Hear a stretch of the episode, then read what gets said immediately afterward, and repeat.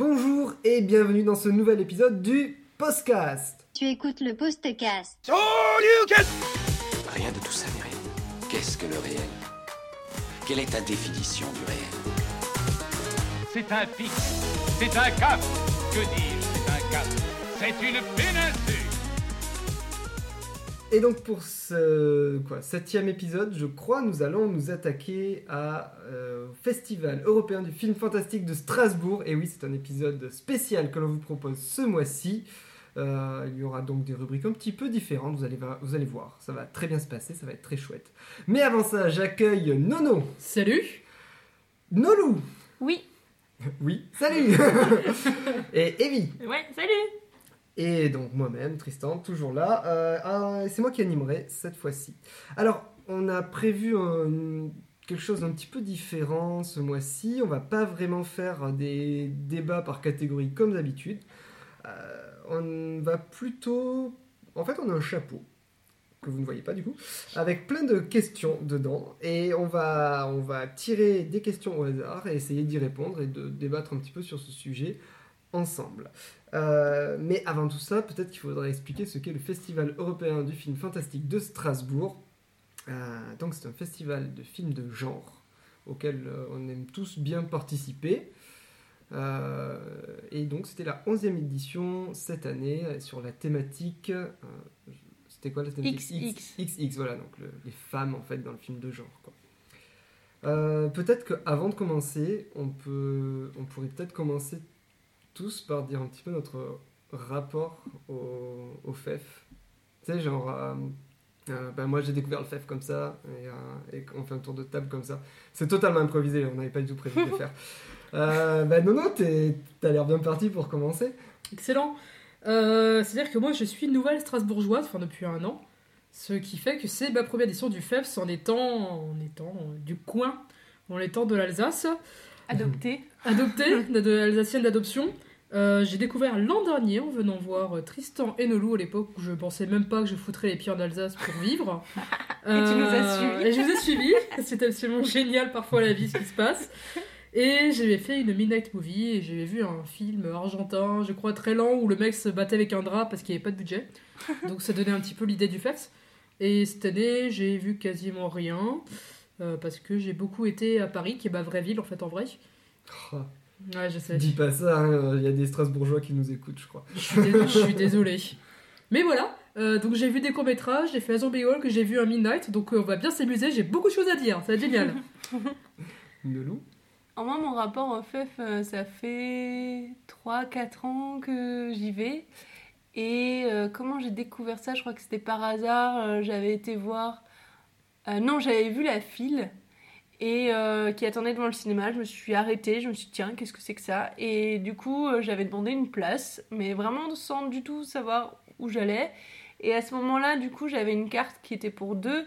Et j'invitais toujours quelqu'un en fait derrière moi. Et c'est comme ça d'ailleurs que j'ai rencontré Tristan. Mais là, il s'agit pas de Tristan, mais d'une autre fille qui avait 16 ans et qui les faisait pas du tout d'ailleurs. Et elle était complètement loufoque. Elle a fait Ouais, vas-y, on y va. Moi non plus, je connais pas. Et donc. et en fait, le FEF, c'est tellement ça. Parce que déjà, ça, ça m'avait plu cette soirée-là. Et en fait, c'est tellement, tellement ça. Genre, ben. Tu, tu rencontres des gens euh, tout le temps, à toutes les séances, tu parles avec des inconnus, c'est hyper ouvert, tout le monde, euh, oui, tout le monde discute assez facilement, je trouve. C'est plutôt des gens du même milieu, je dirais un peu euh, bobo gauchiste, mais mais en fait, euh, en mode, on s'entend vraiment tous bien, je trouve, et on fait des super belles rencontres. Alors des fois, c'est des amis que tu reverras pas, c'est des amis du FEF, quoi, spécial FEF, que tu reverras que à ce moment-là. Des têtes que tu reconnais, quoi. Moi, il y, a- il y a des gens, euh, genre, il y a un mec euh, chevelure rousse, que, que je, je- il s'appelle Maxime, je crois. Je le vois vraiment que au FEF, et après, il disparaît. Et... euh, Je l'ai croisé aujourd'hui en vélo. Ah ouais? Je fais, hey, tiens, le Il gars fait du pas FEF. que le FEF. Ouais, mais ça, ça devient la meuf du FEF, le gars du FEF, ouais, c'est trop ça. Et, et du coup, tu te fais un petit réseau comme ça, juste, juste à ce moment-là. Et, et puis, ce que j'aime beaucoup aussi, c'est les midnight, où là, par contre, c'est du coup à minuit euh, jusqu'à 2h du mat. Et là, tout le monde crie, tout le monde parle, tout le monde euh, exagère en fait dans le cinéma. Et ça, ça me fait vraiment cette impression de cinéma indien où justement ils se lèvent, ils dansent pendant le truc. C'est C'est presque ça. C'est pas tout à fait ça, mais c'est presque ça. Et je trouve qu'on on rend le cinéma du coup plus aussi sérieux qu'il ne l'est et il prend toute une dimension en fait. Et du coup, le FEF pour moi, c'est ouais, cette dimension sociale qui est importante. Ok. On reviendra un petit peu sur d'autres termes, notamment, euh, on n'arrête pas de dire FEF depuis tout à l'heure. Alors FEF, en fait, c'est l'acronyme du Festival européen du film fantastique de Strasbourg. Donc euh, voilà. Et on reviendra un petit peu aussi sur les différentes catégories. On a parlé des Midnight Movies, il y en a d'autres. Euh, mais avant ça, du coup, Evie, que- comment as-tu euh, découvert le FEF ça. Alors, mon histoire du FEF a commencé grâce à Nolou, en fait. Parce que euh, je vivais à à peu près plus de 50 km de Strasbourg et euh, un samedi, il me semble, j'ai reçu un texto de Nolou il y a 3 ans. Il me dit Hey, ça te dit un cinéma? Et je dis Ok, ça marche. Je prends ma petite voiture, j'arrive sur Strasbourg, il est à peu près midi, la séance c'était vers 13h15, un truc comme ça. Je la rejoins. Et concrètement, je suis repartie le lendemain, le dimanche à midi, parce qu'elle m'a emmenée, dans une séance de court métrage. Elle m'a emmenée, euh, non, dans deux fois des courts métrages, je crois Ouais. dans la euh, cérémonie de clôture et dans la nuit excentrique. On vous expliquera également ce que c'est.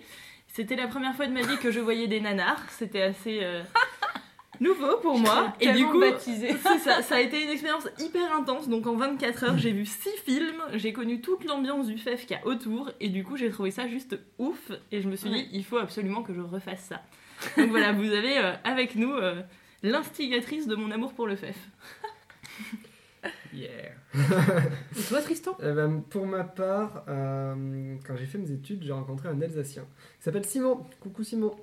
Euh, qui n'arrêtait pas de me parler de ce festival. Et plus tard, j'habitais à Paris. euh, je dis bah tiens, c'est l'occasion, je vais venir te voir à Strasbourg. Je suis venu le voir. Et il m'a amené au FEF. Et du coup, on s'est fait pas mal de films en, en week-end, je crois. C'était vraiment hyper cool.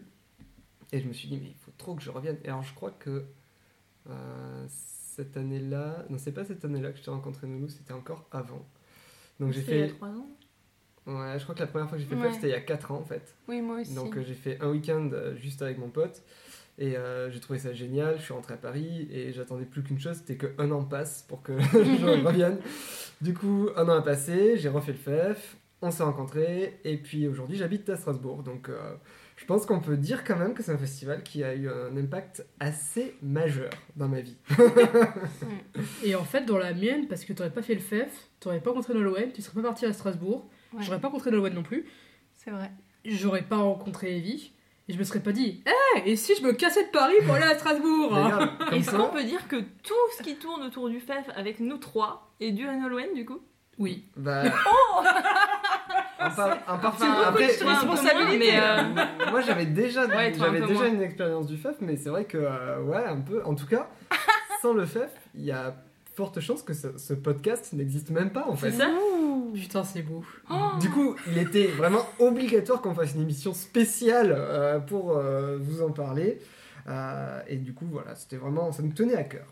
Ça fait vraiment les ailes des papillons, tu sais, la théorie comme quoi ça. une petite goutte. euh, Ouais, C'est un, ça. un battement d'aile de papillon Voilà. fait des tornades à l'autre bout de la, Non, mais de la terre. Bah, regarde, Je- moi je- ça a été un tiens- texto, hein, donc euh, Je tiens à rappeler que moi, à la toute base, je suis ici à cause d'un forum de Sims il y a 10 ans.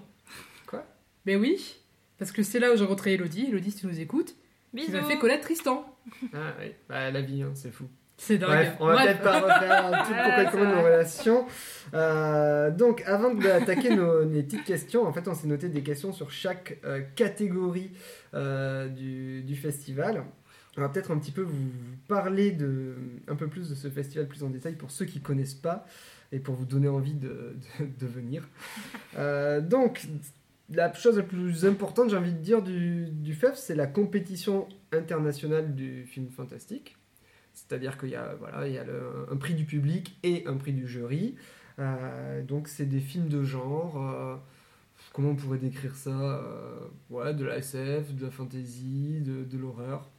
Euh, des films de genre, quoi. Bah, c'est ouais, c'est de la SFFF et horreur quoi, donc science-fiction, euh, fantasy fantastique et horreur. Voilà. Ouais, c'est ça. Euh, voilà. Ensuite, il y a la, les- la compétition crossover. Donc là, on est dans des films qui sont pas vraiment des films de genre, mais qui, qui sont un peu dans le même esprit quand même. Donc il y a souvent du thriller euh, ou des, des, films qui sont pas vraiment fantastiques, mais qui ont un côté vraiment euh, originaux, je trouve, Mm. un, un peu atypique. Euh, une toute nouvelle euh, catégorie, c'est la compétition animation. Euh, donc des films d'animation, forcément. La compétition court métrage. Je vais pas expliquer ce que c'est, je pense que tout le monde a compris. Non, mais il y a trois catégories quand Ouais. même. Euh, oui, c'est vrai, donc dans le court métrage, il y a international, made in France Et animation. Et animation, voilà. Euh, les Midnight Movies, donc les Midnight Movies, c'est des séances de cinéma qui commencent à minuit, avec une ambiance généralement électrique, et qui s'inspirent euh, de, de ce qu'étaient les Midnight Movies euh, historiquement, c'est-à-dire des, bah, des séances de minuit qui avaient lieu aux États-Unis, pendant lesquelles passaient un petit peu les, films qui n'ont rencontré aucun succès en salle en journée. C'est souvent des films très expérimentaux, euh, totalement barrés. Euh, Il y a eu notamment euh, Rocky Horror Picture Show qui a beaucoup fait parler de lui dans cette catégorie-là. Oui, c'est notamment ce qu'on appelle le double feature. Donc le double feature dans le cinéma hollywoodien, c'est justement cette idée de double programme en fait. On mettait d'abord un film qui marchait bien pour espérer garder les gens finalement dans le film d'après qui était plus un nanar, de la série B, etc. Et finalement, Rocky Horror Picture Show dont tu parlais Tristan, a tellement bien marché que finalement il marchait mieux Mm. euh, que le film avec quel était double feature. hein. Ça a fait un phénomène en fait. Ouais, et ça, ça a créé toute une mode autour du Midnight Movie euh, avec euh, vraiment une, une ambiance dans la salle qui était vraiment très différente. Et le FEF a un peu essayé de, de recréer ça. Euh, enfin, les séances spéciales. Donc, ça, ce sont des. C'était quoi ça de nouveau, les séances spéciales? C'est des documentaires en fait. hein, c'est documentaires, euh, ouais, ou principalement ou des, euh, des films d'histoire sur la vie de réalisateur. Hmm. Ok. Donc c'était plutôt ça. C'est vraiment euh, des choses totalement à part et plus souvent ouais, documentaires ou, euh, commentaires.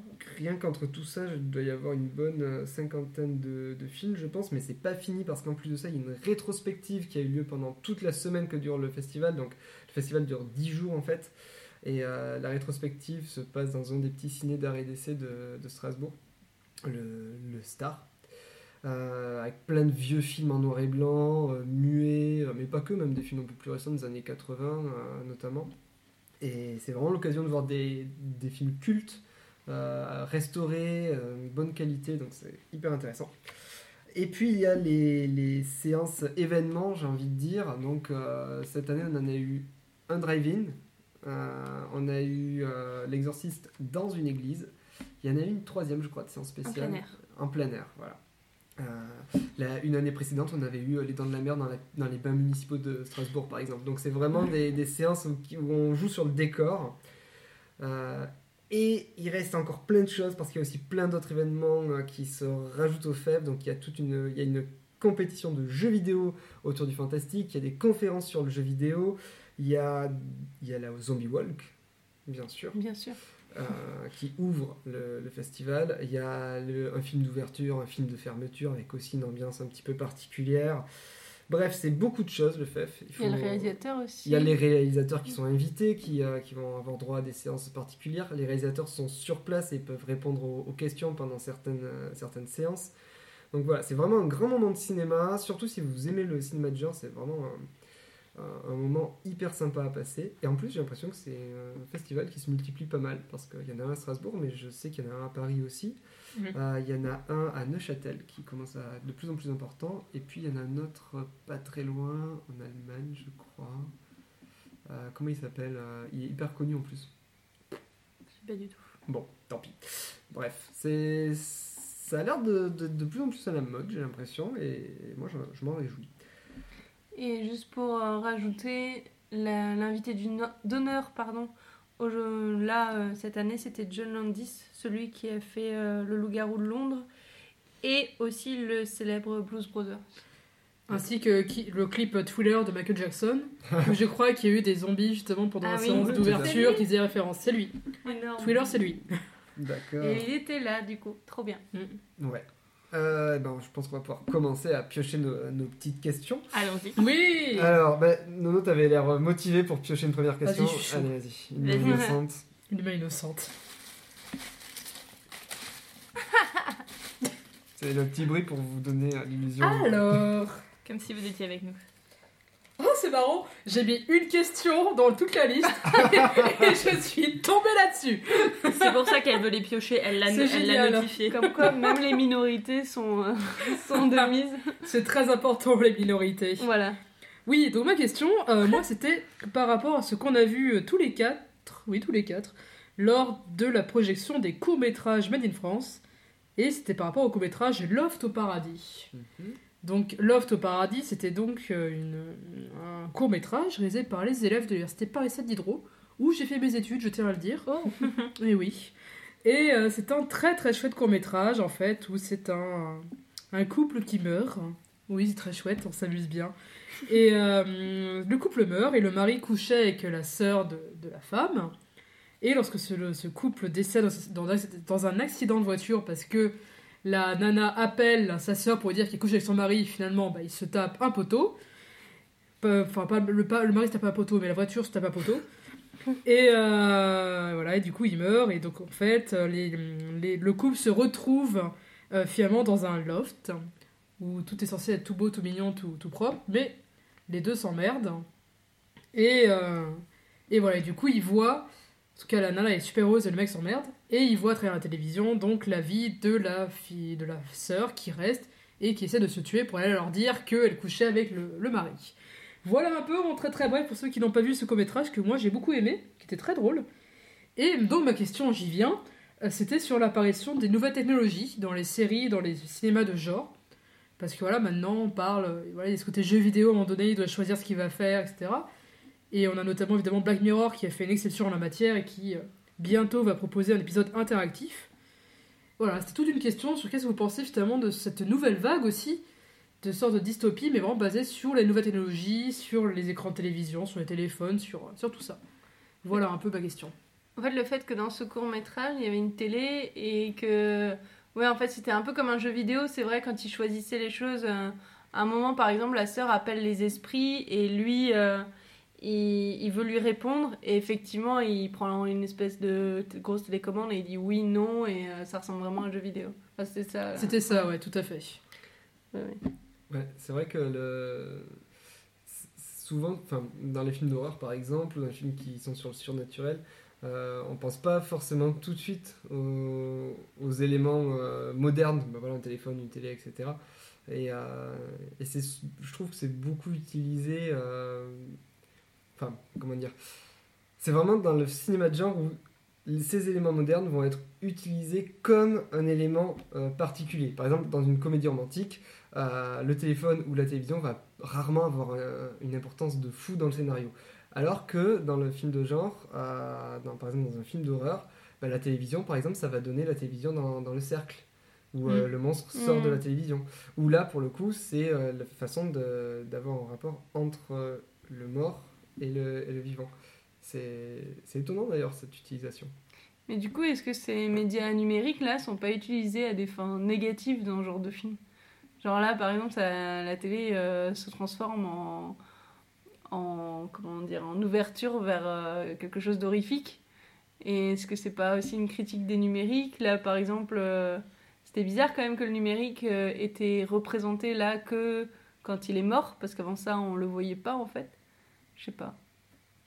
Bah, avant ça, il y a le téléphone portable où bah, il s'appelle. Mais en- Oui, mais ça il, provoque ouais, la mais il mort. meurt très très vite au début du film. Le Il- portable provoque la mort. Oui, quoi. mais il y a deux minutes avant. Donc Ouais, ouais. euh, la plus grosse partie se passe après. Mais c'est vrai que moi, je l'ai pas vu comme étant un petit peu euh, un jeu, on va dire, avec la mort et tout, mais plutôt comme un moyen de communication parce que il la voyait que soit quand elle allait se suicider, soit quand elle faisait appel aux esprits. Donc c'était un peu elle qui provoquait ça.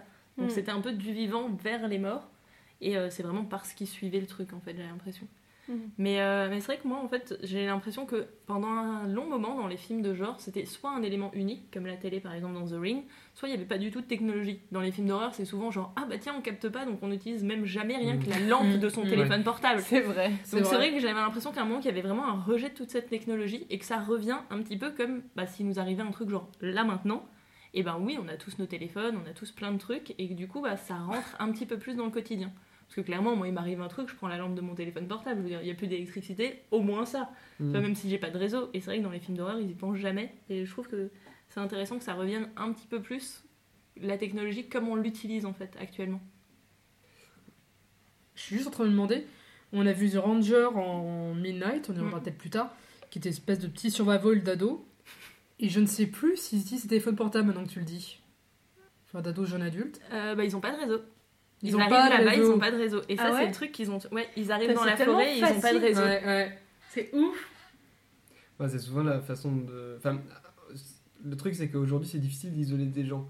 Et euh, dans un film d'horreur, t'as besoin que tes personnages soient isolés parce que sinon, ils, ils ont moins de raisons d'avoir peur. Donc, il faut trouver euh, une astuce. Donc, euh, le pas de réseau, c'est facile. Euh, mais c'est vrai qu'il pourrait en trouver d'autres. Mais moi, je voulais réagir surtout par rapport à ce que tu disais, Nolou, sur le, le côté critique euh, des, des outils modernes, en fait. Alors moi, je le perçois pas vraiment comme ça. Euh, moi, je me demande plutôt si c'est pas euh, le côté, le fait que ce soit un objet qui permette de communiquer avec quelque chose que tu ne vois pas. Par exemple, euh, la télévision, elle t'envoie des informations, des images, etc., qui viennent de tu sais pas trop où en fait. Euh, Enfin, si, on sait parce qu'on sait comment fonctionne une télévision grosso modo, mais tu vois, c'est il y a un côté hein, avec des très gros guillemets un peu magique.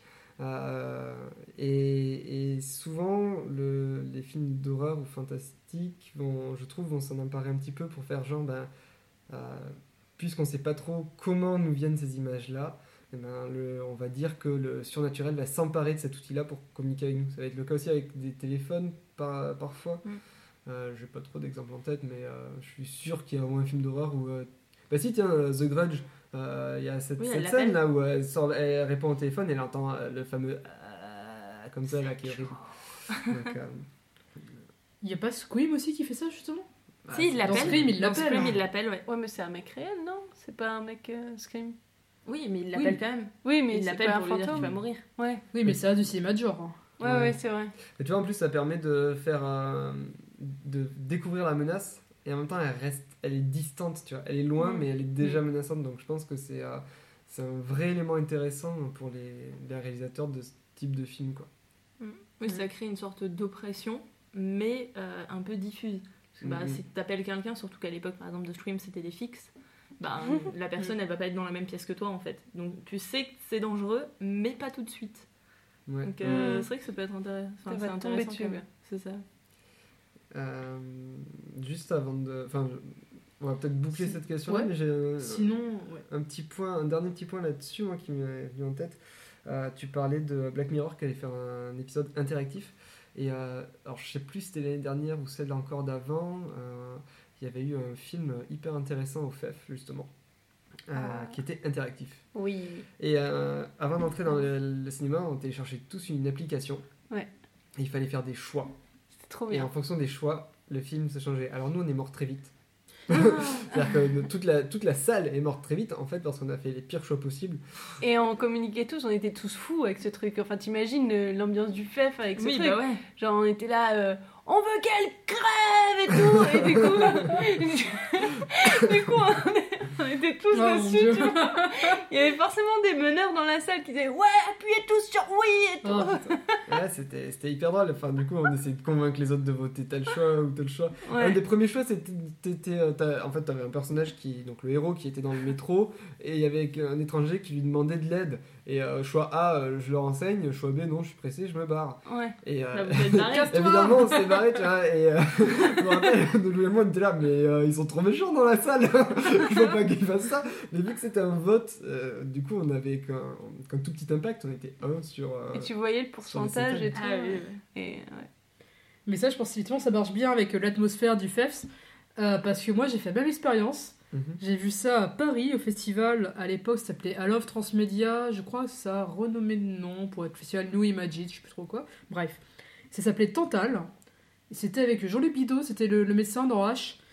Et euh, c'est un truc sur la politique plutôt. C'était le même principe. En fait, tu télécharges l'application, tu devais voter. Sachant que tu avais aussi du son en binaural. Donc, tu vois, le mec, il disait Est-ce que je fais ci, est-ce que je fais ça Tu entendais dans ton oreille droite, dans ton oreille gauche, etc. Mhm. Par contre, les gens communiquaient pas, ils en avaient rien à foutre. Mhm. Chacun son téléphone en train de voter. Mais là, du coup, t'avais un casque. T'avais un Ouais, casque. ça aide pas. Ça- ouais, ça aide pas. Mais par contre, pour l'immersion, c'était vachement plus sympa. Mhm. Parce que Ouais. du coup, le personnage, t'es dans sa tête, quoi. Ouais. Après, du coup, le personnage, nous, il représentait le FEF, du coup. Et ça, c'était sympa aussi. Genre, euh, par exemple, on favorisait la baston ou le sexe, ou. euh, Enfin. c'était un peu ça. Ou le, le vol aussi, on a volé un mec. Ouais. euh, Bah, c'est ça, en fait. On a fait les trucs ouais, les plus trash, on, a, on a fait les, les plus mauvais choix, mais parce que je pense qu'on était vraiment dans cette drôle. ambiance du festival où de toute façon on voulait voir de, de, de l'action décomplexée et, de, et des trucs euh, totalement trash, quoi. Le réal était là, il a dit mais j'ai jamais vu ça. il est devenu mais heureusement que je suis venue, j'ai jamais vu ça. Je m'y attendais pas du tout. Il a dit mais en plus c'est le plus court film que j'ai jamais vu parce que du coup en fait ça dépend de ce que tu choisis et plus apparemment plus tu réussis plus c'est long. Il dit mais là c'est court que j'ai jamais vu. Enfin, Ouais, c'est personne n'a que- fait ce score. On était tous trop fiers, tu vois. Vous avez fait 25 minutes. Est trop, C'est vrai que ça a été plutôt court, mais du coup, ça nous avait permis d'avoir euh, un, un long échange Oui, ça c'est cool avec le réalisateur. Ouais, c'était Mm. c'était intéressant. Pour boucler, j'ai juste un, petit- un petit truc jeu vidéo. Parce que du coup, on parle de cinéma tout à l'heure. Et c'était un jeu vidéo horrifique, ça se dit Hor- Horrifique Horrifique C'est- C'est mieux, merci. Horrifique. Euh, c'est un petit jeu pour euh, smartphone. Ça s'appelle Sarah is Missing. Donc SIM par rapport à la carte SIM. Oh. Eh oui, Mmh. il y en a, en là-dedans. Euh, et en fait, ça part d'une nana qui était enlevée, qui s'appelle Sarah. qui s'appelle Sarah. Il y en a une qui suit. jamais deviné. Quelle surprise Heureusement que je suis là. oui, oui. Qu'est-ce qu'on ferait sans vie Je vous le demande bien. Et donc, elle a été enlevée et son ravisseur t'envoie des messages Oh, pour lui flippant. montrer qu'elle est en train d'être torturée et qu'il faut absolument que tu aides. Quelle Oh, horreur. c'est Je horrible téléchargerai oui. pas cette application. Du coup, c'est très particulier, tu vois, sur son téléphone portable, quoi. Ouais, et il ouais. envoie des petites vidéos un peu flippantes, t'as le téléphone qui bug, enfin... c'est très, très bon.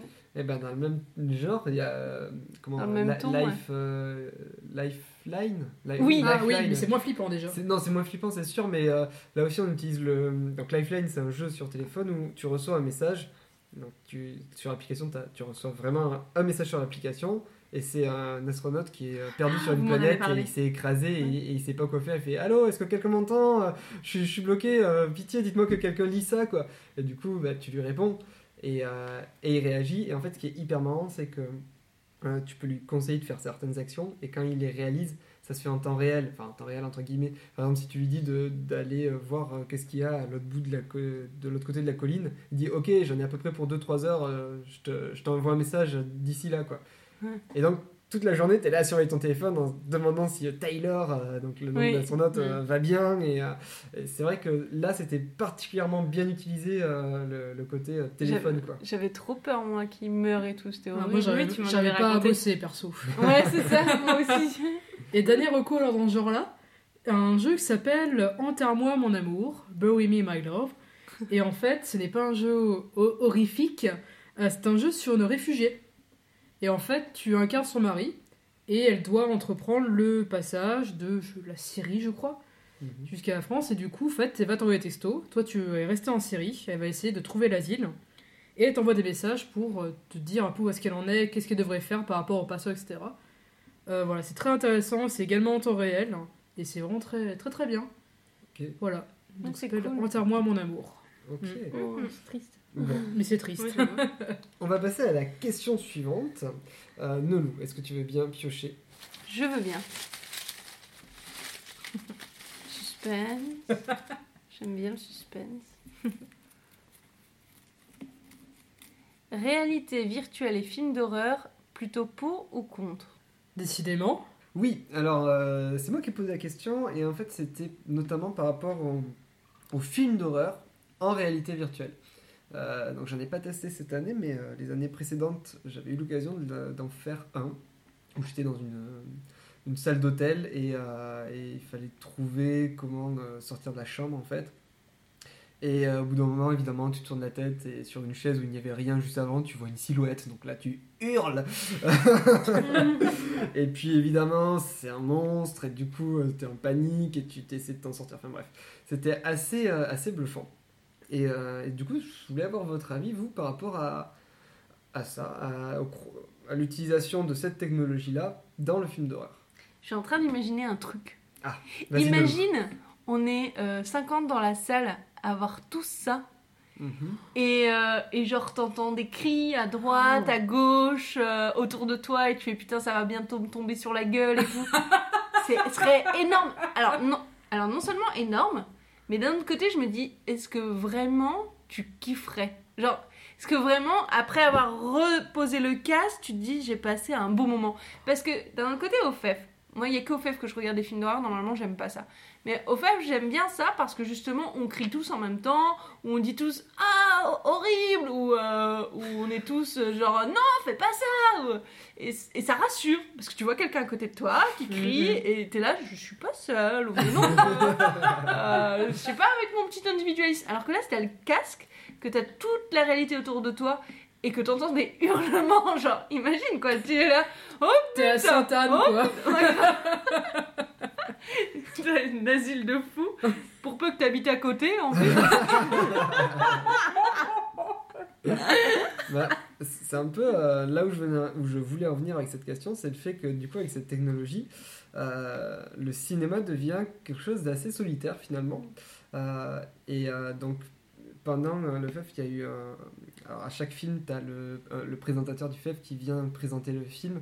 Et pour le dernier Midnight Movie, il nous a fait un discours assez... euh, ah, qui était assez, assez émouvant, je trouvais, où il nous disait un petit peu bah, pourquoi il faisait ce festival-là et que c'était parce que ce qui était important dans le cinéma, c'était qu'on soit tous dans la même salle pour rire ensemble, pour pleurer ensemble, pour s'énerver ensemble, pour, pour euh, avoir peur ensemble, et que c'était ça le cinéma. Et pour trouver le film nul ensemble. Et pour trouver le film nul ensemble. nul Et- ensemble, ouais. et ça, euh, moi j'ai trouvé ça assez vrai et assez beau d'ailleurs, ce qu'il a dit à ce moment-là. Et, et je me demandais, euh, est-ce que.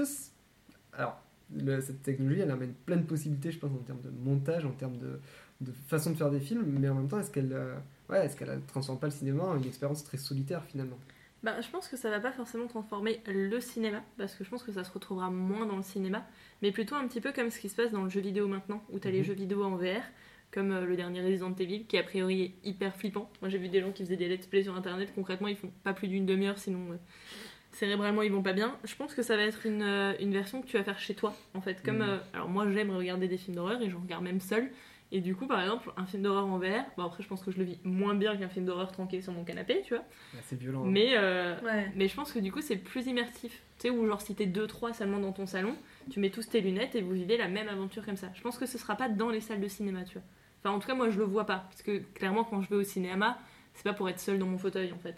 Enfin, Mm. c'est pour être avec d'autres gens et Mm. vivre le moment. Alors moi, je suis très fan de VR. j'ai pas essayé le film d'horreur encore, mais je suis au point, j'ai déjà fait un grand 8 en VR, c'était génial.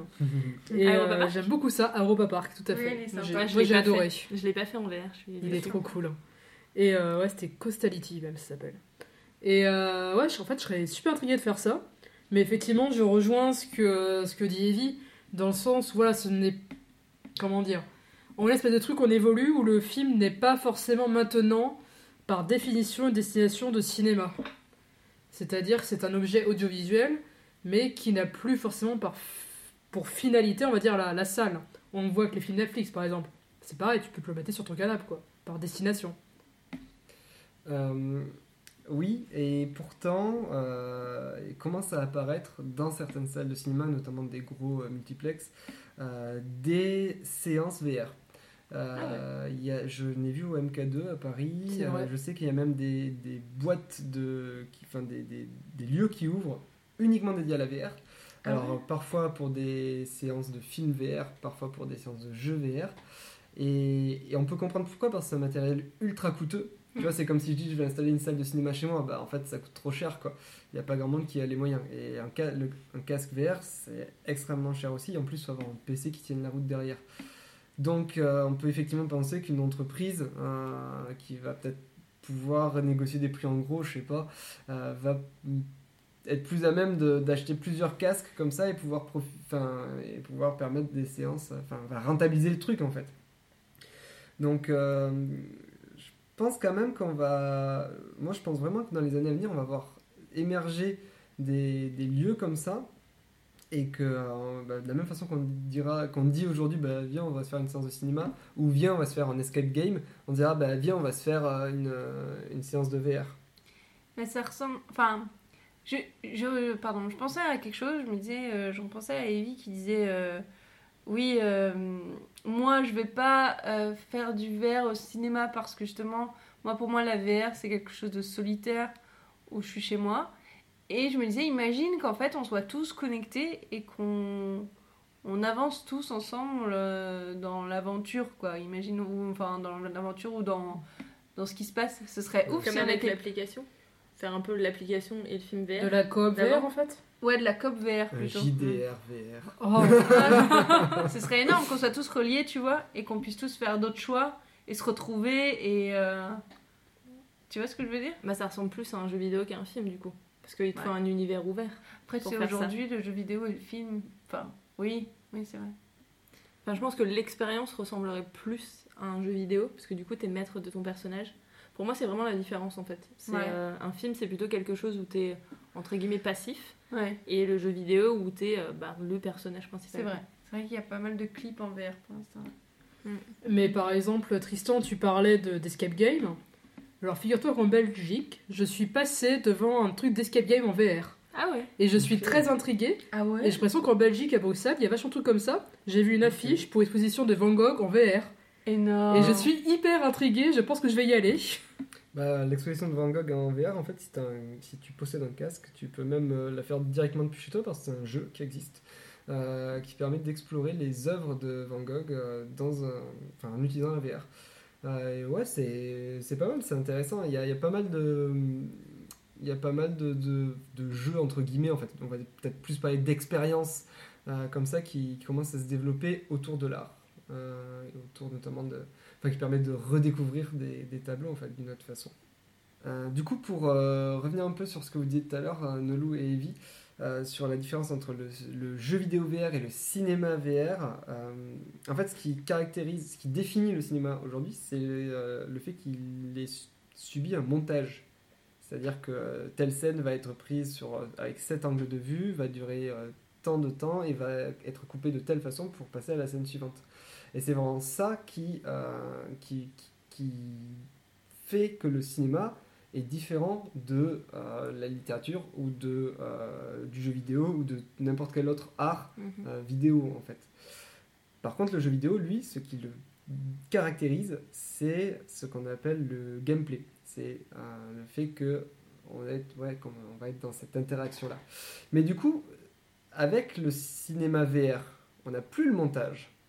Parce que généralement, on incarne à la première personne un personnage, ou alors on, regarde ce qui se passe, euh, mais on, on, on va pas voir le montage des scènes. On va pas pouvoir dire, bah, là, tac, il y a un cut et on passe à la scène suivante avec une contre-plongée, par exemple.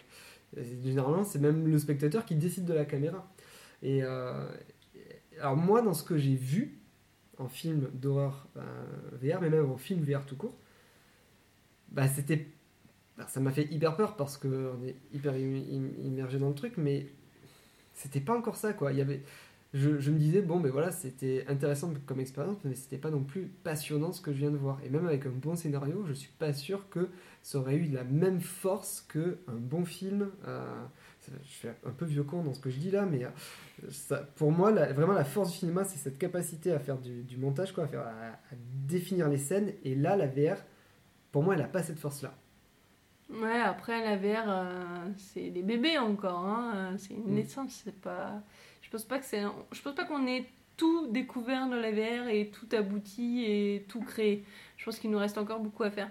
Mais ce que je voulais te dire, c'était, euh, tu disais qu'en fait le cinéma, c'était justement ne pas être à la première personne, mais il y a un film qui existe euh, où je sais plus son nom, euh, je Oui, cherche. euh, euh, Ah. Fatal Henry ou un truc comme ça. Oui. là, De quoi Et Henry quelque chose. tu es là. à la première personne, tu vois les bras du gars. Mais oui, mais Et il court, et il se bat, et, euh, et c'est un film. Oui, bah, on m'a envoyé le bande-annonce genre hier. Ah ouais? Et, euh, et en fait, je me souviens pas de, du, du titre. Le destin. il y a Henry Donc dedans, je, je crois. Mais c'est l'histoire d'un mec qui est amnésique et tout, non? Oui. Mais oui, on m'a envoyé un bande-annonce hier. Je suis vraiment désolée en fait du coup pour les personnes qui me l'ont envoyé. Parce que j'ai vraiment plus le nom qui me revient. C'est vrai. Ouais. Mais du coup, ta définition marche pas. Bah, ce film. Si, parce que c'est un choix de montage en fait. C'est un choix de montage qui est un peu expérimental, mais tu vois, c'est un film parmi tant d'autres. Et pour ce film-là, ils ont fait ce choix de montage qui est euh, particulier. Mais tous les à partir du moment où tu fais un film, tu n'es pas obligé, tu, tu vois, tu n'es pas contraint à faire à la première personne, tu vois. Mais pour un jeu vidéo non plus? Non, pas pour un jeu, pour un jeu vidéo, non, mais pour un jeu vidéo, tu n'as pas cette notion de, de montage, en fait, que tu as dans le, dans le cinéma. Je trouve que c'est une sorte de montage. Enfin, je sais pas. Bah, Ils choisissent pas- quand même les scènes qui vont, qu'ils vont montrer. Bon, là, on part sur un autre débat. hein, mais... Oui, non, mais c'est sûr que le jeu vidéo et le, et le cinéma s'inspirent mutuellement. Mais, euh, euh, comment dire? Dans, le cinéma, le- les choix de montage vont vraiment avoir un sens par rapport au propos du, film. Alors que dans le jeu vidéo, ce qui va vraiment souligner le propos du jeu, ça va beaucoup plus être ce qui va être décidé, au niveau du gameplay que du niveau de, de la façon dont l'angle va se, se placer. Parce que l'angle, la caméra, en fait, dans les, dans, dans les trois quarts des cas, c'est même le joueur qui la décide. Donc euh, le, le- le- les développeurs n'ont pas le pouvoir finalement sur ces. Ce sera peut-être pas l'angle, mais ce sera peut-être les graphismes, ce sera peut-être euh, la façon dont c'est joué. Ah oui, mais là on parle plus de montage. On, Non, parle, on mais- parle de qualité d'animation, on parle de direction artistique, mais, mais pour moi, le, le montage, c'est voilà, c'est où est-ce que tu fous ta caméra et à quel moment tu fous un cut, quoi. Ouais, choisir ce que tu montres, ce que tu montres pas, ça. euh, et comment tu Qu'est-ce qui est montres, hors champ, qu'est-ce qui est dans le champ. Ouais, mais un ça. film d'animation. Eh ben, Dans tous les cas, ça choisit ce que ça montre. Ouais, mais c'est pareil, non Un film d'animation. euh, Bah, tu choisis quand même l'angle dans lequel a- tu montes les choses, tu vois. Genre, il y a des fois où, par exemple, tu vas montrer un truc et il y a un personnage qui va sortir et tu vas plus le voir. Dans le jeu vidéo, généralement, t'as le pouvoir de tourner la tête et de suivre le personnage. vois. imagine le. le- Après, il y a des cinématiques, c'est ça aussi qui est troublant, tu vois. Oui, mais ça va être des moments euh, anec- Enfin, vraiment, euh, c'est pas les moments de jeu, tu vois, c'est même des Mm. moments à côté. Et d'ailleurs, on dit cinématique. Tu vois, c'est vraiment, c'est des moments de cinéma dans le jeu. Et c'est vraiment, et pour ça. Eh ouais, non, mais il y en a là-dedans quand même. non, mais ouais, par exemple, l'exemple tout bête, euh, imagine un film d'horreur. Euh, t'as, t'as la tension, tu vois. T'as, un moment de, de peur et t'as la, la caméra qui est un gros plan sur le visage du personnage principal bah, tu flippes parce que tu sais pas ce qu'il voit, tu sais pas ce qu'il y a autour de lui, tu sais pas où est le monstre. Dans un film d'horreur VR comme on a pu en tester, mais c'est moi qui décide où c'est que regarde la caméra, donc si j'ai peur que le monstre soit derrière moi, bah, je me tourne. Hmm, Et du coup, je vois direct le monstre. Et si Mm. je vois direct le monstre, est-ce qu'il va me faire aussi peur que si je ne le voyais pas? Hmm.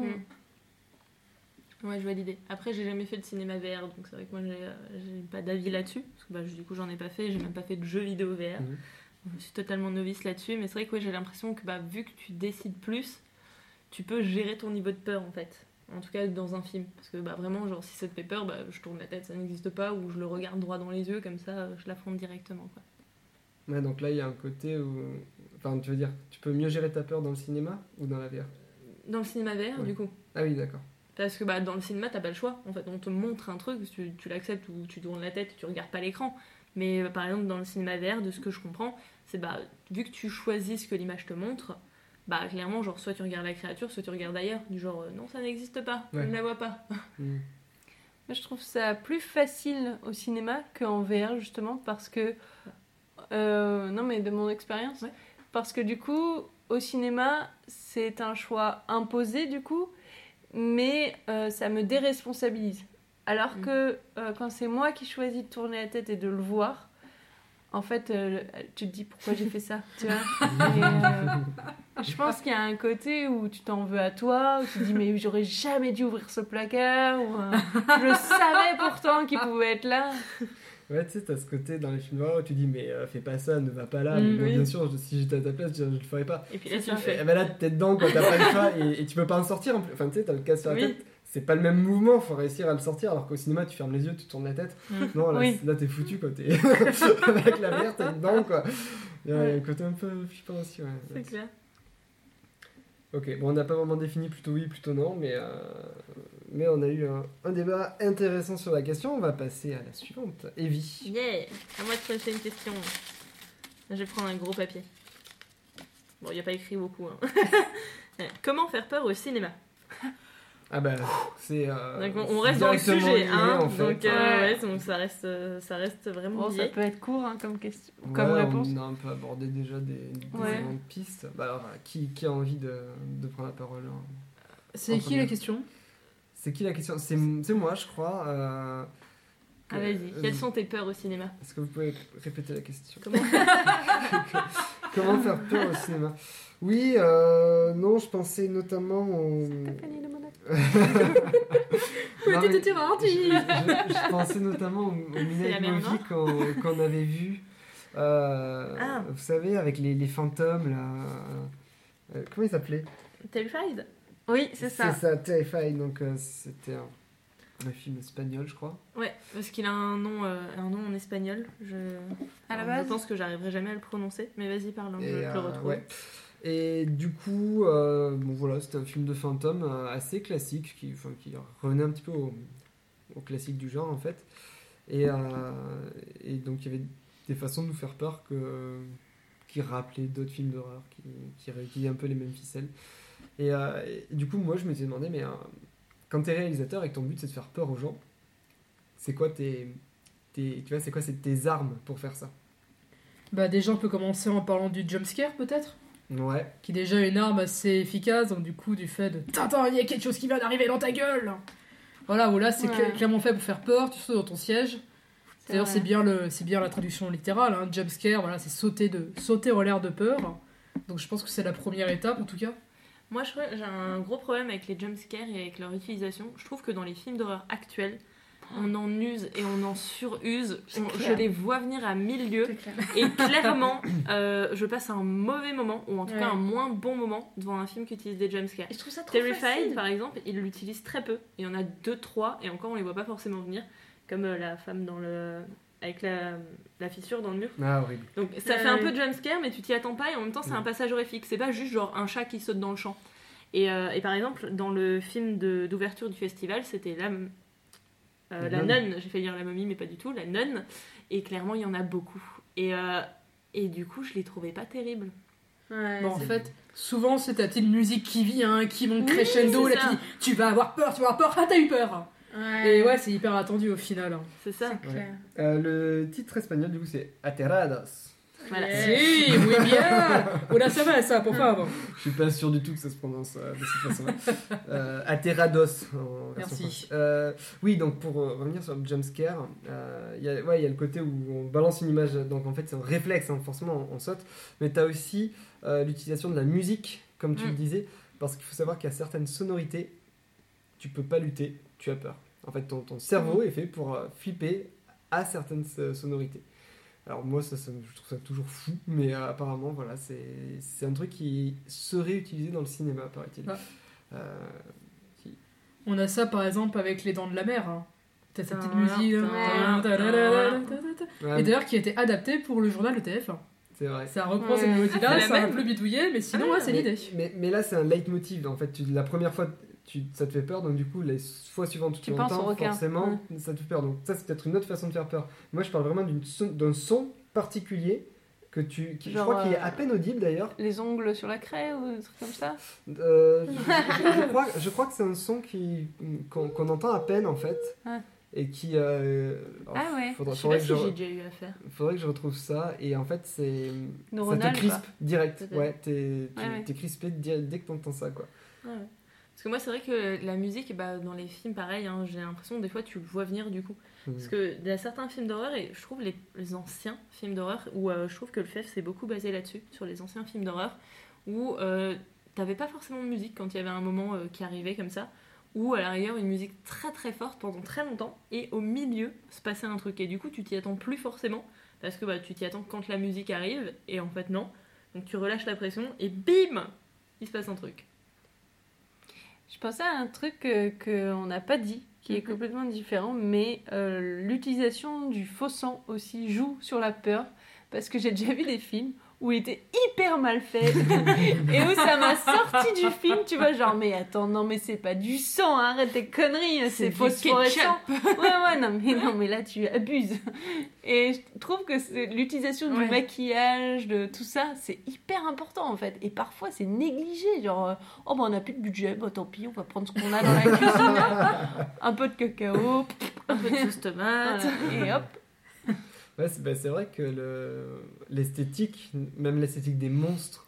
Ouais, il y a vraiment des monstres, tu vois, que j'ai pu voir dans des films qui, en soi, les films faisaient même pas si flipper que ça. Mais par contre, le monstre me met hyper mal à l'aise. Et même aujourd'hui, quand j'y repense, bah, par exemple, je pense que on a tous eu un petit bond devant le monstre du labyrinthe de, de le labyrinthe de Pan. Ah oui, les est avec, les, les mains là. Ah, tu l'as pas vu Oh là Ah, là bon, on va pas spoiler Bah, en même temps, ouais, si tu tapes la Bon, voilà, de y a- Pan, tu le.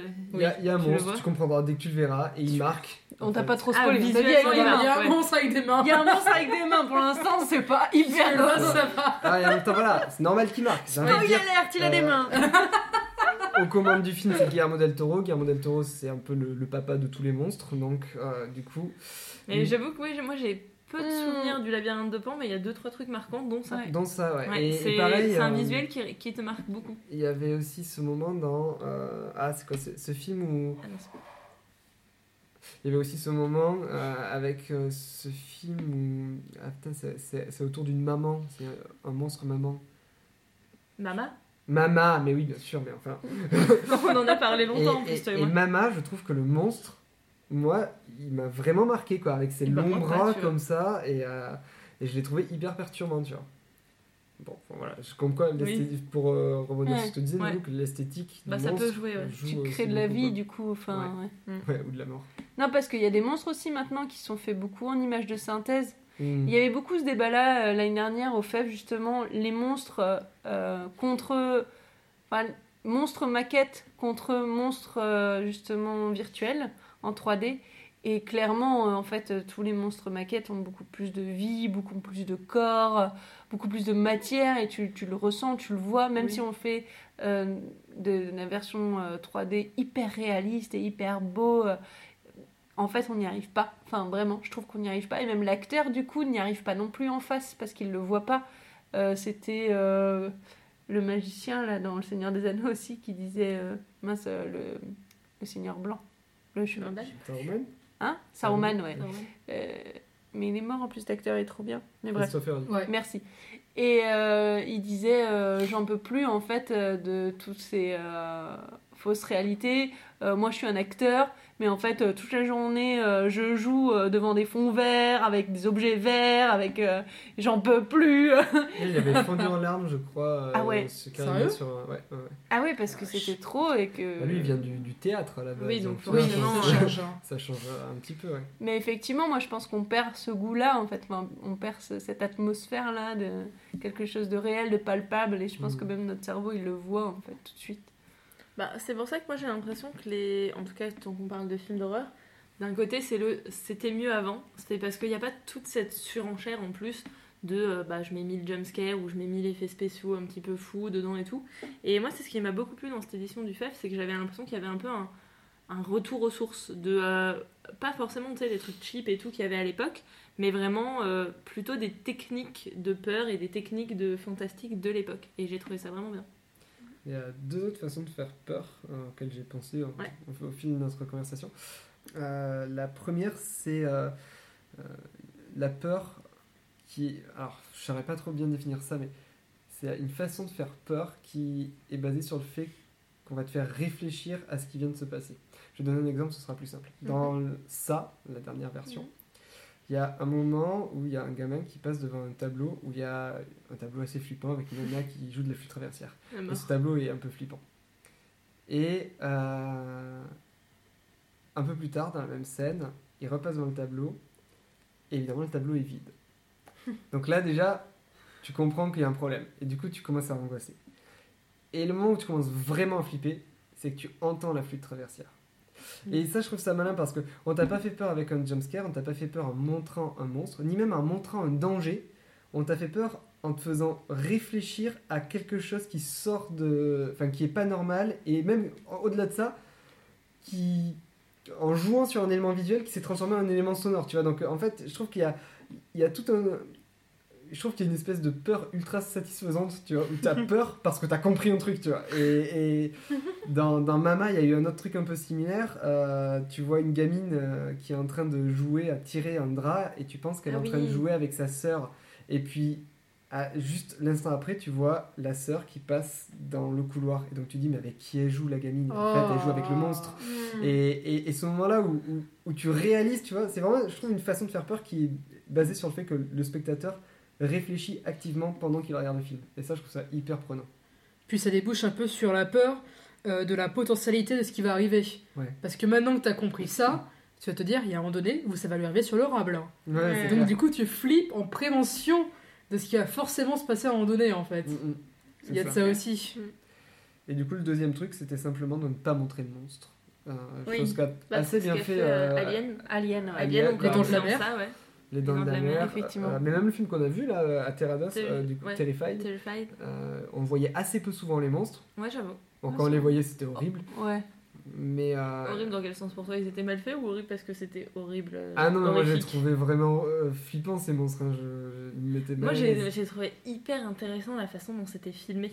En fait, ce principe de double vue. Par exemple, tu les Ouais. regardes de droite, tu les vois pas, et tu les regardes de gauche et tu les vois. Et j'ai trouvé Oui. ça génial comme idée. Ouais, on va peut-être expliquer un petit peu. En fait, Ouais. il- c'était un monde parallèle où justement, euh, ouais, avec euh, des, ah, pardon, avec différentes perspectives. Et justement, euh, si tu regardes, euh, là, c'était l'exemple du lit, par exemple. Si tu regardes sous le lit, sur le côté, tu verras rien. Mais si tu regardes sous le lit d'un autre point de vue, genre au bout du lit, bah, tu vas voir le monstre, par exemple. Mm. Espèce d'effet miroir comme ça. euh. Ouais, et c'était hyper malin parce que du coup, tu sais jamais quand tu vas le voir et quand tu vas pas le voir. Oui. Ouais. Alors, vers la fin du film, on, on, on- on arrive à savoir quand est-ce qu'on va le voir ou pas, et du coup, vers la fin du film, j'ai eu un peu moins peur. Ouais, mais toute ça, la première plus. partie où tu ne sais pas, tu sais qu'il est là, mais tu ne le vois pas, Ouais. ça, c'est- moi, ça m'a mis une tension de ouf, quoi. Ça. Ouais. Mais c'est vrai qu'il est vraiment bien fait là-dessus. Moi j'ai beaucoup aimé rien, rien que pour ça. Mhm. Rien que cette idée-là, enfin en plus que le film était bien, mais cette idée en plus, en disant tu sais pas quand tu vas le voir, tu sais qu'il est tout le temps là. Ouais. Et qu'en fait tu ne le vois pas tout le temps, et possiblement que lui ne te Dans voit pas tout le temps non plus. Dans l'armoire, quand tu Ouais. sais qu'il est rentré dans l'armoire, mais tu l'ouvres et il n'y a rien dedans. Quelle horreur. Mais du coup, du coup, ça pose la question aussi, genre est-ce que lui te voit tout le temps? Non, ça. je pense pas. possiblement que non non plus. Ouais, je sais Du pas, coup, tu te dis, euh, quand même. hein. Ouais. Mais du coup, tu te dis, vous vivez dans le même environnement, et possiblement qu'en fait, enfin, si tout se coordonne bien, vous vous verrez jamais. Mm. Et en fait, peut-être que vous vous croisez, et du coup, c'est la misère, quoi. Et du coup, c'est très Ouais. intéressant. En tout cas, on vous le conseille. Ouais, bah, Ouais. je sais pas si. il- Du coup, on l'a vu en, en avant-première, vu que c'était au fait, Ouais. mais il sortira sans doute euh, au cinéma, et donc euh, si vous le voyez passer, n'hésitez pas. Allez-y. Euh, allez, à moi de À tirer toi. ma petite question. J'ai pris un tout petit papier. ah, Ouf. la zombie walk. Ah. D'où nous vient cette passion pour la marche des zombies? C'est qui? C'est, je crois que c'est encore une question de moi. je n'ai pas mis d'état pourtant. Moi, j'en ai euh, mis plein pourtant. Bah ouais, je suis désolé. on t'en Parce que je sais passe pas les miennes. Oh. Euh, peut-être que peut-être que Nolou t'as envie d'en parler parce que t'étais ultra heureuse que la zombie walk revienne cette année. Et que tu n'as pas pu y participer. La question. Eh, pu- ah, arrête, arrête. J'avoue, c'est con, hein. La petite pique. Bah, la, bah, comme ça, on te laisse la parole en premier pour non, ça. la- la question c'est euh, d'où nous vient cette passion pour la marche des zombies? En fait, pourquoi on aime autant euh, le- se, se déguiser en mort Non mais il faut quand même un truc. Se déguiser en personnes qui sont mortes et qui marchent dans les rues. Et on fait rien d'autre, hein. on marche. Ah bah oui. Genre, tu me dirais, viens, on, on marche de là à là très lentement. Je te dirais pourquoi faire. Mais si je te dis, viens, on le fait déguisé en zombie, tu me dis oui. ben, carrément. Alors, d'où nous vient cette passion? Moi, j'adore ça. Ouais, alors pourquoi j'adore ça? Euh, Moi, j'adore ça parce que ça crée une communauté déjà. Et puis, euh, je vois des, des maquillages ou euh, des choses. euh, vraiment, je me dis, mais oh, t'y as pensé? Alors, vraiment, je suis là, mais. Genre euh, la, nonne zombie, euh, le, le chien zombie, parce que du coup il y en a qui ramènent leur chien et qui est tout euh, ensanglanté, euh, le bébé zombie, ou enfin des, trucs où tu les vois et tu les vois que dans ces moments-là quoi. Et ce que j'aime beaucoup, c'est faire peur dans la ville. Justement, tout ce truc-là de antiterroriste et tout, moi, je trouve que du coup, tu casses un peu toutes ces peurs-là, tous ces, euh, et tu ouvres tout. Mmh. Et là, euh, t'as plus peur de rien, tu t'en fous. Et surtout, t'as plus peur de, de- d'avoir des interactions avec des inconnus. Moi, je me souviens que mon gros kiff, c'était euh, les petites chinoises, toutes, euh, toutes touristes, euh, qui étaient là, ouh là là, qu'est-ce que c'est? Moi, j'a- j'adorais arriver près d'elles et Oh leur non. faire peur, quoi. Oh non. génial. Le but de notre jeu, c'était obtenir le plus de cris possible. Oh. C'était trop bien. Ou alors, ce que j'ai adoré aussi, parce que j'ai fait une année où euh, on est passé dans une rue hyper huppée, où t'avais euh, des petits vieux bourgeois en train de prendre leur petite tasse de thé. Et nous, on est rentrés à l'intérieur comme des cons. Oh non Et, euh, et on est arrivé, euh, on a fait nos zombies, et on en a foutu partout sur les tasses, du sang, du machin, on leur crachait dessus. Et t'es là, genre, ah, quoi, qu'est-ce qui se passe? Et nous, Heureusement qu'il n'y a pas eu un arrêt cardiaque. et hein. nous, on a adoré. Et euh, aussi euh, pouvoir être euh, contre les vitres euh, des vitrines et pouvoir euh, mettre tes marques partout. non mais c'est vraiment une ambiance, que c'est vraiment quelque chose. Et, et tu dis qu'on marche, mais pas que en fait. Au moment où tu démarres, normalement, tu cours tous ensemble. Bon après tu remarches, mais et c'est vraiment. euh, Et puis quand il y en a plein, c'est c'est fou quoi. Et finalement, il y a un côté, euh, le plaisir de faire peur, d'incarner la peur. Ouais. Tu vois, dans- et c'est intéressant ce que tu as dit, tu parlais de tout ce qui est mesures antiterroristes, euh, tout ça, et le fait que finalement on est quand même dans une société, je trouve, où, très enfin, quasi tout le temps on nous dit d'avoir peur de trucs. Euh, tu dois avoir peur de ce que tu manges parce qu'il y a plein de saloperies dedans, Mm. tu dois avoir peur de- des terroristes parce que à tout moment tu peux te faire péter euh, la tronche par un fou fanatique, Euh, tu dois avoir peur de traverser la, rou- la- la route parce qu'il y a des gens qui conduisent dangereusement. Non, maintenant tu peux trouver un travail.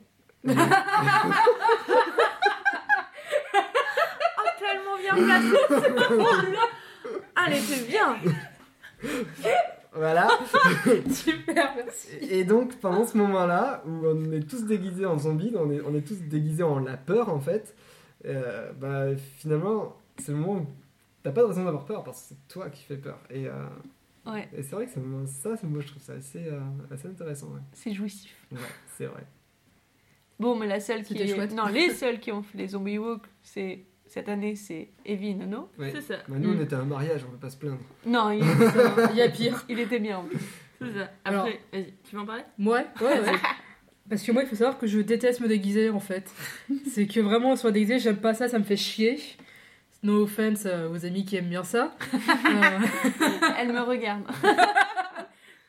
Elle me ma- regarde ma- pas, je madame qui fait senti. fête d'anniversaire sur les sept continents. Moi, je suis la meuf qui vient en polo bleu, qui prend un béret pour faire la France et qui oublie d'amener du pain avec le fromage. Euh, donc voilà, je suis à ce niveau-là en fait de pas aimer me déguiser. Et en fait, en Zombie World, j'ai fait le zombie emo. Ah oui. Euh, voilà, j'ai une amie qui a maquillé. Je déteste me maquiller de manière générale aussi, c'est la même chose. Hein. On a Mais cru qu'elle là, allait j'ai- mourir. Ouais, c'était un peu ça. On lui a Je mis du- pleurais on quand t'a on mis a quoi mis du du crayon. Ouais, on lui a mis du crayon, elle a commencé à pleurer, on s'est dit qu'elle allait jamais s'en sortir. Mais au moins ça faisait réel, ça- vraiment tu sentais qu'il lui était arrivé quelque chose. mais, mais du coup, ça t'a plu, là? Et ouais, enfin, tu vois, y a. en Après toute cette souffrance? Une fois En que même j'étais- temps, quand t'es emo, tu aimes souffrir, c'est pas grave. tu cherches la souffrance. Même les mots zombies quoi. Un emo zombie, on a, on, on m'a maquillé en écoutant Chemical Romance, c'était très bien. Euh, parce que dans ma tête, c'était c'est pas grave, c'est la zombie walk. Donc je m'en fous en fait. Ouais. Et il y a le côté on me reconnaîtra pas, ça ressemble pas à qui je suis en fait, donc c'est pas grave pour moi. Puis il y a- il y, a un côté euh, très facile de se déguiser, je trouve, en zombie. Enfin, c'est c'est déguisement cheap, tu sais. Enfin, tu fais juste un peu de faux sang, tu te pallies le visage. Je trouve que c'est un déguisement assez simple. Bon, après ça dépend de qui. Nous non, mais on était quand même. euh, aussi. Alors on n'était pas dans les plus tarés parce qu'on en a vu des oufs, mais c'est vrai que nous on s'est donné rendez-vous deux heures avant, on avait le latex liquide, on avait tout. Vraiment, Ouais, ouais. on a fait des vrais trucs et tout. Et moi je sais que j'adore ça et j'adore Halloween juste pour ça. Je fais tout le temps des fêtes d'Halloween et j'adore me déguiser. Et justement j'ai du latex liquide, du faux sang et tout chez moi à la maison dans un petit sac exprès. Et clairement moi j'étais trop ouf. Après le zombie c'est pas ma créature préférée, c'est pas quelque chose que euh, j'aurais l'habitude de faire. Tu vois, à la Mhm. rigueur je serais quelqu'un genre victime d'attaques de créatures surnaturelles mais pas forcément zombie. Mhm. Et du coup, là, de faire zombie, c'était assez euh, nouveau pour moi. Mais j'ai trouvé ça trop cool aussi. J'ai fait tout comme si euh, toute la peau de ma joue s'était décollée et était en train de tomber et tout. Bien. Et, euh, et on est, vu qu'on était tous dans ce délire-là, c'était vraiment génial. Et euh, après, dommage que la marche était un peu courte parce que c'était un circuit très très petit. En fait, bon, nous on est arrivé, elle avait déjà commencé, mais même quand on regardait le plan, le circuit était très petit parce que ça faisait deux ans ou trois ans maintenant qu'elle se faisait plus. C'est ça. Qu'elle se faisait plus justement à cause de tout, euh, bah, le plan antiterroriste. Enfin, elle se Du- faisait, mais ouais. Ouais, en, de façon parquet. restreinte. Ouais, voilà. ça. Et euh, là, du coup, elle a été remise, mais bon, le circuit était très court. A priori, l'année prochaine, il sera plus long parce qu'ils ont vu que tout s'était vachement bien passé. Mais, euh, mais ouais, cette ambiance était vraiment drôle. Et puis, tu, tu croises des enfants de 5 ans qui font les zombies, et tu croises des gens beaucoup plus vieux que toi qui font les zombies aussi, et tu sais, qui sont là, ils te croisent et ils te regardent bizarre et tout. Et, euh, et cette ambiance est vraiment drôle. T'as l'impression vraiment d'être. euh, Enfin, dans les premiers épisodes de euh, The Walking Dead où t'as toute la marche Mhm. des zombies Ouais. qui arrivent comme ça et tu te dis, ouais, je suis l'un d'eux en fait. Et il y a un peu ce côté euh, communautaire aussi. Tu te dis, bah, on est tous ensemble. Alors on se connaît pas, on se recrasera sans doute jamais. Peut-être que même si on se recroise, on se reconnaîtra pas. Mais, euh, mais ouais, il y a un peu ce- cet effet de communauté, genre on est tous en groupe et du coup euh, ça nous donne une certaine force. On est tous égaux dans le mort-vivant. C'est ça, on est tous morts et fiers de l'être. C'est beau. Euh, je pense qu'on va avoir peut-être le temps de faire une dernière question. C'est pour moi, c'est pour moi. dernières. Vas-y, Vas-y, Nono. dernière ou avant-dernière. Allez, je prends le gros. Alors, ah, il y en avait deux. Ah non, c'est C'est la non, même. C'est la suite. C'est la même, mais elle est en Sans deux déconner. Oh la vache. Est-ce que tu veux que je la lise? Je la connais. C'est moi qui l'ai écrit. S'il te plaît, oui. Vas-y, je vais la lire. Alors, c'est le film The Tower qui parle des Palestiniens qui vivent dans des camps de réfugiés et le film Another Day of Life qui est une histoire vraie d'un journaliste qui est parti en guerre en Angola, qui a écrit un bouquin et qui après s'est fait euh, en film d'animation. Et du coup, je me demandais, est-ce que c'est plus facile de faire des films d'animation euh, sur tout ce qui est un petit peu euh, guerre et euh, sur les choses engagées? Parce que là, ben, du coup, on a les Palestiniens qui ont quitté leur pays pour, bon, par rapport à toute cette histoire et la guerre en Angola. Et c'était deux qui étaient dans la catégorie animée. Vas-y. Bah, déjà, tu on peut plus représenter les, les paysages, forcément, c'est plus, plus logique. C'est, tu peux plus facilement représenter l'Angola que aller tourner en Angola pour raconter l'histoire. Forcément, il y a, il y a la facilité. Oui. Et peut-être que c'est aussi moins dur si c'est de façon animée. Tu peux mettre peut-être plus d'outils stylistiques, de choses comme ça, que montrer la réalité aussi euh, pure et dure. Quelque part, ça me rappelle un peu Persepolis de Marjane Satrapi, Oui. qui était euh, en- voilà, en film d'animation qui était vraiment très bien à ce niveau-là. Ouais. Ou alors Valse avec Bachir, Hmm. que moi j'avais beaucoup beaucoup aimé. Euh, ça se passe pendant quelle guerre J'ai un énorme doute. C'est pas l'Irak Je... Oui, c'est peut-être la guerre en Irak. ou en- Ouais, oui, peu... bon, Je crois. hein. c'est une guerre. et euh, voilà, c'est un film d'animation aussi qui est magnifique à ce niveau-là. Et voilà, je pense que ça sert aussi à euh, mettre aussi en forme des procédés stylistiques pour justement toucher plus par rapport à l'histoire, je pense. Ouais, moi j'aurais même dit que ça permet de rendre le truc encore plus horrible, tu vois. Encore plus, plus horrible que- qu'une image euh, réelle finalement. En jouant voilà, sur, la, sur la direction artistique, sur, euh, parce que tu peux exagérer certaines choses, tu, tu peux changer le. euh, Dans, on, a, on a vu il y a pas longtemps euh, Parvana, une euh, Mhm. légende afghane. Euh, et, euh, et moi, ce que j'avais trouvé assez euh, marquant, c'était le- la différence quand la petite fille, euh, donc Parvana, elle s'appelle comme ça, euh, raconte une histoire. Et du coup, le- la, la technique d'animation changeait totalement à ce moment-là. Et, et quand on revenait à la réalité, on revenait avec les, les- les visages des personnages et tout, qui étaient certes très jolis, mais qui étaient marqués par la guerre. Et, et moi, vraiment, pendant le film, je, je vivais ces moments où on pouvait s'échapper dans cet autre style d'animation qui était euh, beaucoup plus euh, euh, symbolique, beaucoup plus figuratif, euh, comme une véritable bouffée de- d'oxygène. quoi. Donc euh, voilà, je pense que comme tu disais, ça peut vraiment souligner le, le propos. Quoi. Je me disais aussi qu'au niveau de l'animation, ça me faisait penser à tout ce qui était émotionnel. Ça allait peut-être toucher nous, euh, nos- nous enfants en fait. Mm. Nous, notre Mhm. enfance. Alors que c'est vrai que si je vois la même chose en film, je vais le regarder avec un regard plus adulte peut-être, et donc avec plus de recul, avec un jugement peut-être sur ce que je vois. Alors que là, si on passe un animé, c'est vrai que je vais avoir tendance à être plus dans l'émotion du coup, et plus... euh, Ouais, c'est mon âme de petite fille qui va être un peu choquée ou bouleversée finalement. Pour répondre du coup à ce que tu disais avec les techniques d'animation dans The Tower, justement, il y a cette idée de tout ce qui se passe euh, maintenant est en 3D et en fait, quand il nous montre un souvenir, tout est en 2D. Mm. Et du coup, on voit cette différence. Alors, le style de dessin ne change pas beaucoup, mais on voit quand même une différence entre les deux. Et c'est vrai que je trouve que graphiquement, euh, alors dans The Tower un peu moins, dans Another Day of Life, on a vraiment genre la réalité de la guerre. Genre on arrive à un moment euh, sur un, endroit où bah, il y a des gens qui ont été abattus en pleine rue comme ça, et d'autres gens arrivent et d'autres gens se font abattre, et clairement genre c'est un bain de sang et tu vois. Et je pense que ces images seraient peut-être déjà plus compliquées à faire en vrai film, et peut-être moins marquantes. Enfin, Mm.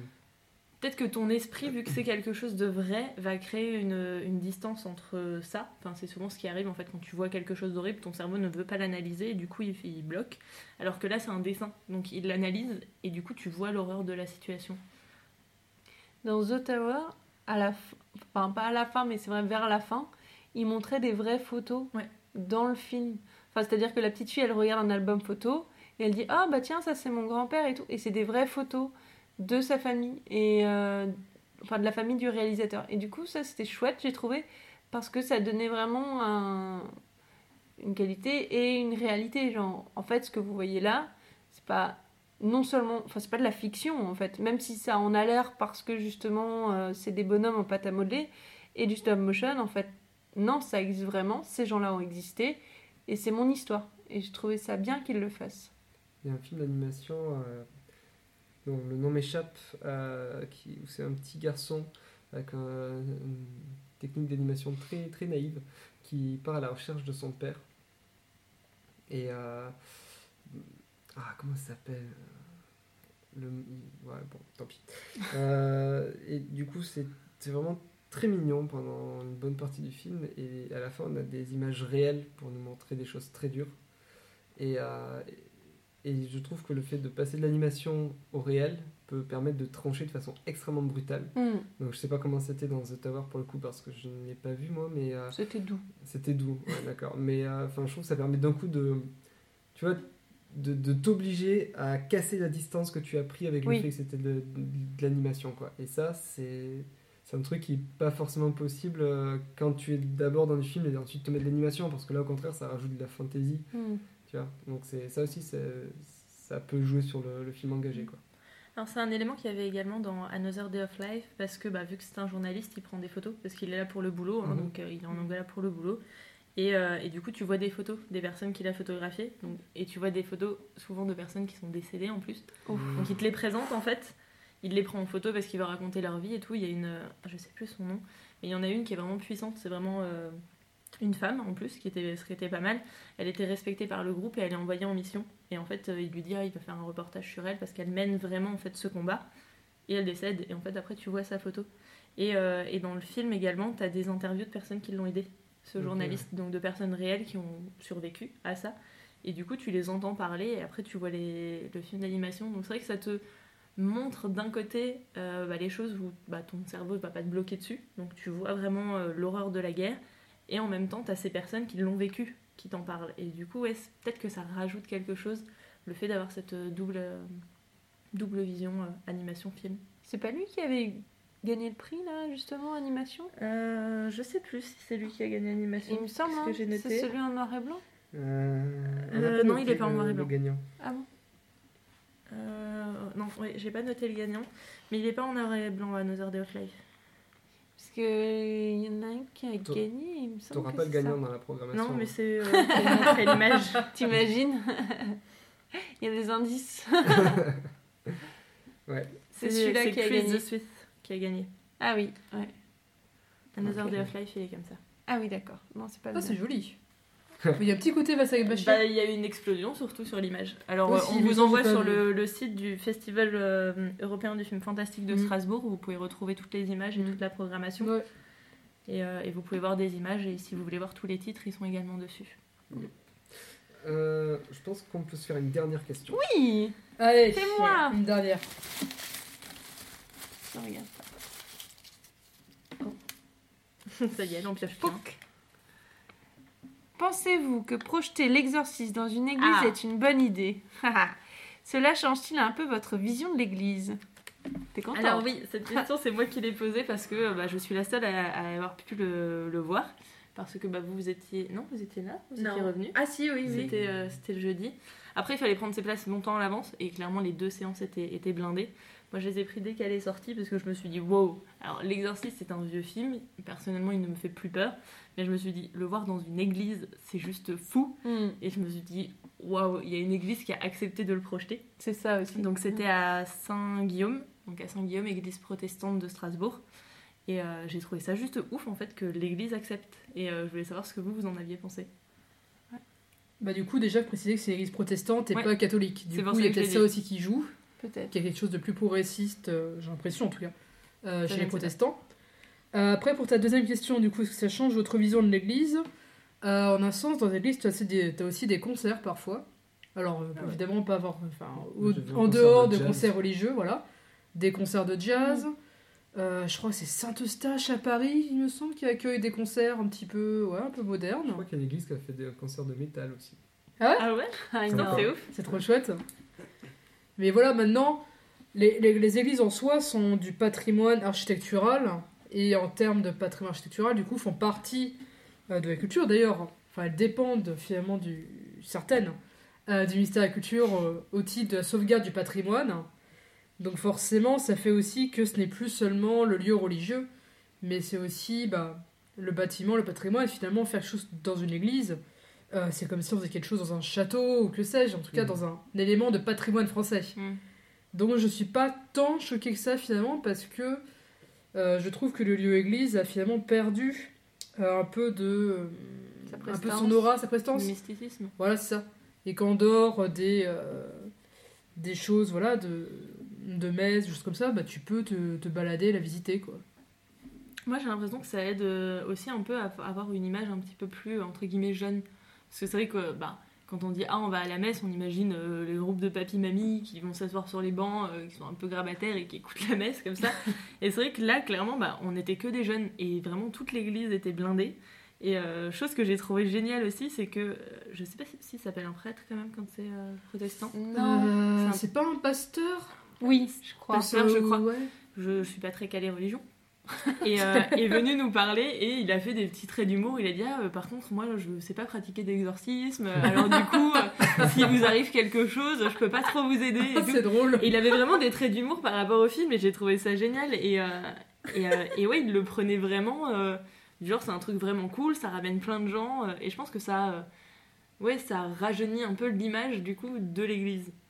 Puis c'est peut-être aussi que les hommes d'église, enfin, comme toute profession, non mais, vous allez voir où je veux en venir, euh, comme toute profession se rajeunit. Oui, Donc, quelque part, les hommes d'église sont aussi des gens euh, qui ont très bien le pouvoir exorciste en étant ados, qui ont joué à Pokémon, etc. finalement. Bah, les religieux sont des gens comme les autres. hein. Euh, On croirait pas comme ça. Non, non, mais. peut-être qu'il joue à Pokémon Go dans l'église. Exactement. Et c'est un bon lieu pour ça d'ailleurs. Ouais, oui, voilà, c'est vrai, c'est Oui. vrai qu'on a tout, tout de suite une image un peu. euh, euh, La vieillotte. Un Couvent, peu vieillotte, un peu moyenâgeuse de, de, de la religion, en, en tout cas de la religion chrétienne. Euh, et, mais en fait, enfin, ils à la même époque que nous. Hein. Enfin, je veux dire, des religieux qui, qui jouent aux jeux Facebook. vidéo, qui sont sur Facebook. Enfin, je veux dire, Ouais. voilà. Donc, en soi, euh, ça se trouve, ce pasteur, euh, c'était un gros fan de, euh, de Friedkin, tu vois. Donc, Mm.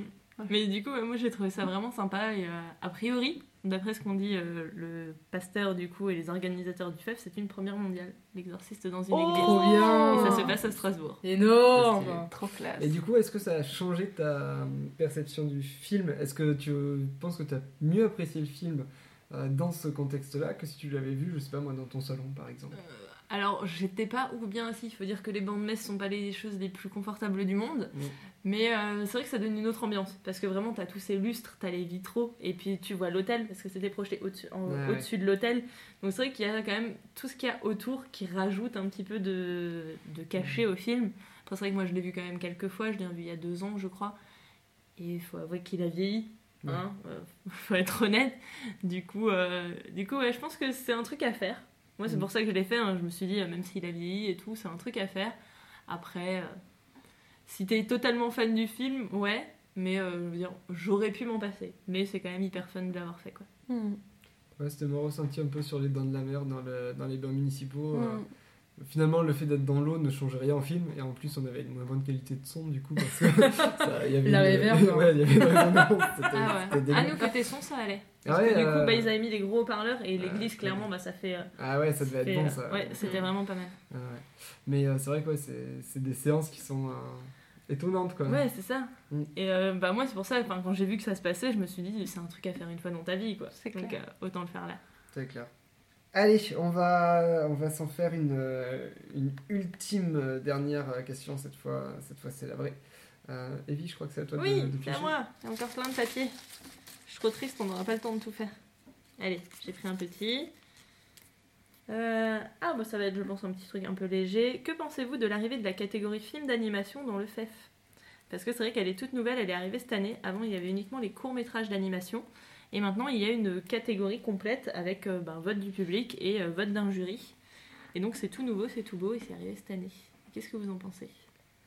Je trouve que ça donne plus de valeur aux films d'animation qui sont du coup présentés comme les autres films finalement. Euh, et je trouve que c'est bien parce que du coup ça les met un peu plus sur le devant de la scène. Et ils méritent de l'être hein, parce que pour moi il y a des films d'animation qui sont aussi bien que des films... Mm.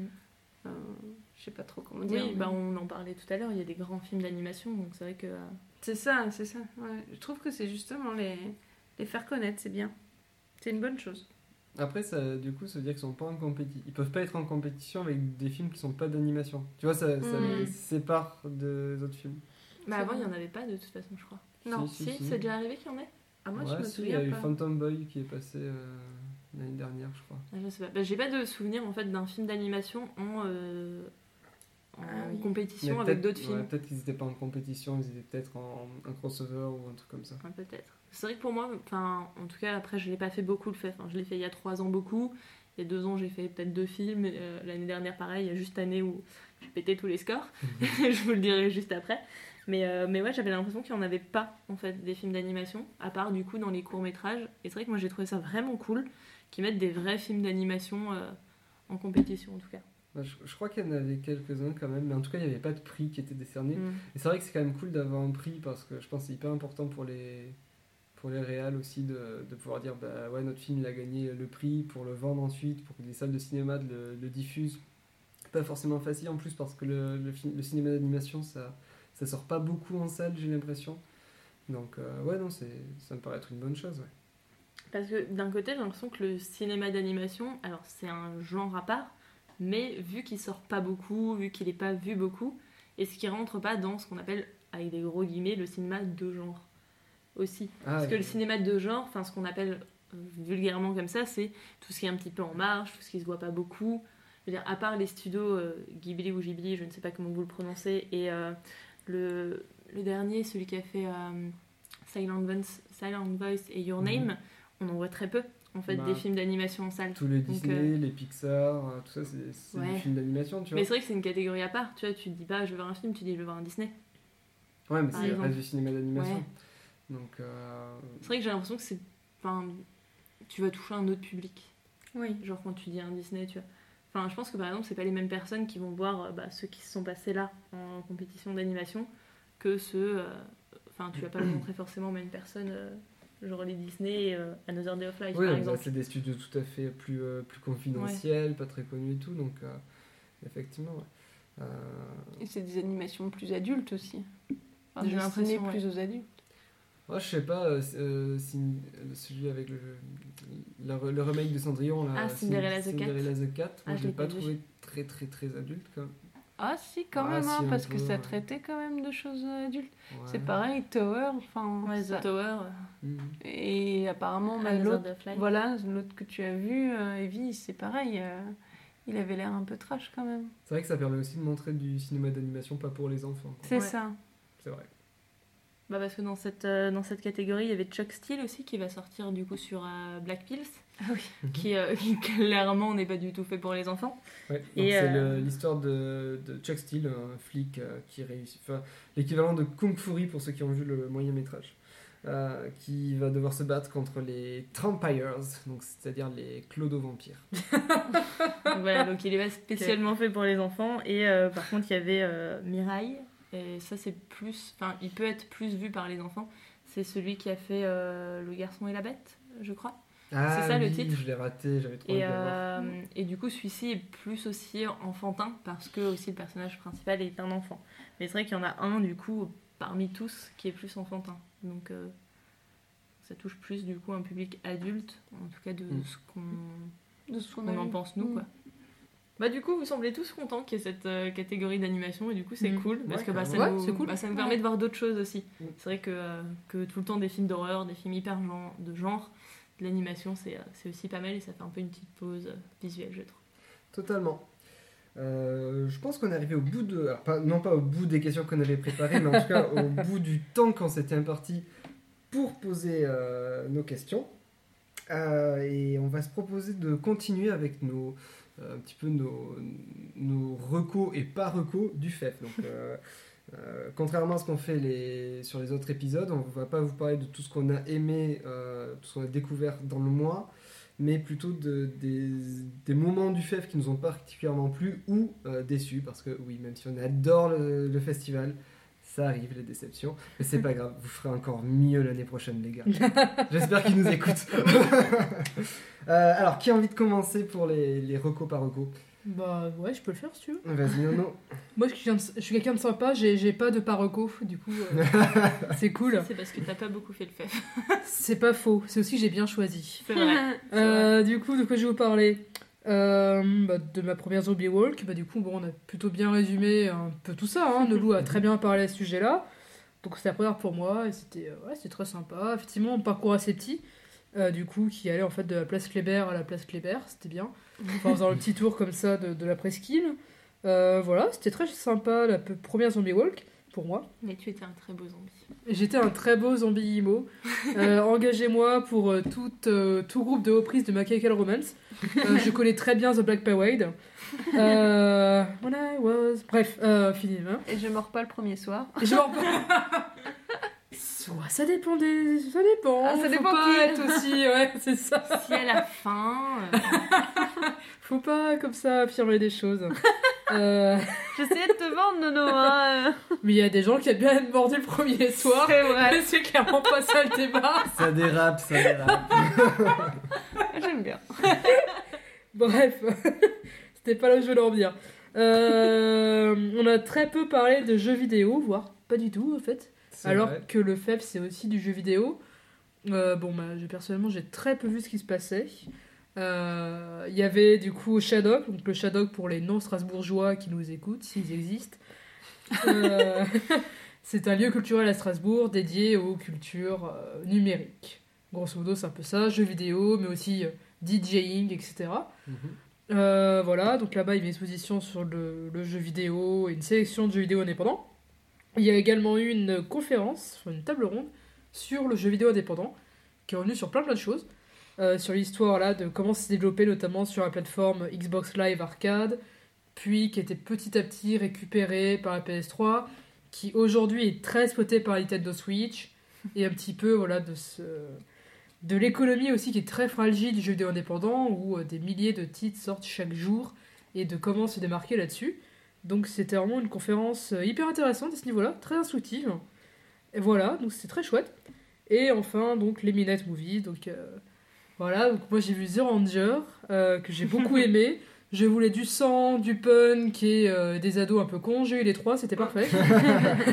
Ah, c'était magique. Voilà, Ouais. c'est un pur truc où tout le monde se fait zigouiller les uns après les autres. Ça révolutionnera pas le monde, hein, c'est sûr, mais j'ai passé un bon moment devant ce film.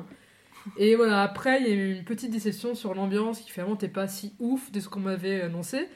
Dans la mesure où à un moment donné, je crois qu'il n'y a que moi et Nolou qui avons gueulé pendant la- l'affrontement avec le méchant du film. Et nous, on était là, mais casse-lui les genoux, mais vas-y Et le reste s'en battait un peu les steaks. Euh, mais voilà, un petit peu pour moi ce que ça a donné, ce, ce premier FEFS officiel de, de ma vie de Strasbourg. Ouais. Et voilà. C'est vrai que ouais, cette année, c'est un peu perdu en vigueur, je trouve. euh. Ouais, bah c'est c'est ce qu'on se disait en sortant d'une séance. On a fait euh, The, Fie- The Field Guide to Evil. Ah, Attends, parle pas trop, ça va, être mon- ça va être ma déception de. Non, mais du coup, C'est ma euh, déception commune en fait, je crois. bah c'est l'ambiance surtout qui était. euh, Enfin, c'est celle qu'on a fait tous ensemble. Non, t'étais pas là. J'étais pas je là. Ouais. Donc on a fait le plus euh, ensemble et c'est vrai que moi j'ai alors j'ai fait tous les midnight C'était le et euh, cette Midnight. ambiance était euh, était très posée. Moi pour moi en fait le midnight c'est euh, un groupe de potes dans un canapé qui commentent un film sauf Mhm. que là t'es 200 dans une salle et euh, tout ce fef a été très très calme en midnight et euh, vous l'avez vécu du coup dans le dans le dernier Mhm. qu'on a fait.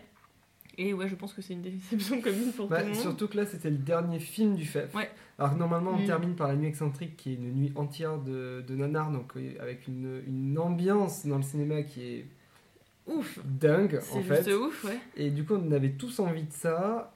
Et en fait, on a eu un, un Midnight qui était en plus assez lent, qui n'était pas très funky en fait. Ouais. Et du coup, bon, un peu déçu de ce choix de dernier film qui, je trouve, n'a pas su clôturer, euh, n'a pas su être à la hauteur en fait C'est du ça. reste de, du festival. Mais ouais. Bah, du coup, tu peux continuer Oui, dans, bah, dans ta déception et après qu'à faire ton, on, ton on point. tournera après. Euh, du coup, ouais, voilà, moi c'était un peu ça ma déception. Surtout que moi j'ai découvert Midnight Movie avec euh, Dead Snow 2 euh, il y a 3 ans, je crois. Donc euh, le synopsis c'est des nazis zombies qui se battent contre des zombies staliniens. Génial C'est tout ce que j'aime et, et, et il y a un tank. Voilà. C'est trop bien. Donc euh, voilà, pour moi le Midnight Movie du FEF c'était un peu ça, c'était de la grosse déconnade, de- et là c'était pas trop le cas.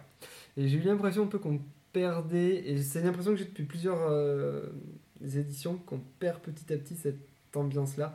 Et je me dis aussi que ça doit pas être hyper facile de trouver de bons Ouais. Midnight chaque C'est année. le 11e quand même. Ouais, ouais, c'est quand même... Et du coup, il y en a, il y en a font- 7, je crois, en tout à chaque fois des Ouais, Midnight, parce qu'il y en a mais un par déjà soir. un gros taf de sélection et je pense que ça doit pas toujours être hyper simple. Mais tu vois, par exemple, Terrified, euh, qui Ouais. était en Midnight, bah pour moi, c'était pas vraiment un Midnight, quoi. Moi, je m'a- je m'attendais pas à le voir. Oui, là, c'était euh, un vrai film d'horreur, quoi. Ouais, moi, Mais je- ça passait, je trouve, à ce moment-là, du coup. Oui, ça passait. ça Non, mais parce que du coup, ça change un petit peu des autres Midnight, je trouve. Ouais, mais par exemple, tu vois, une autre année, euh, j'ai vu un film post-apocalyptique, un parodique de Mad Max, où euh, les personnages se baladaient sur des vélos euh, BMX, tu vois.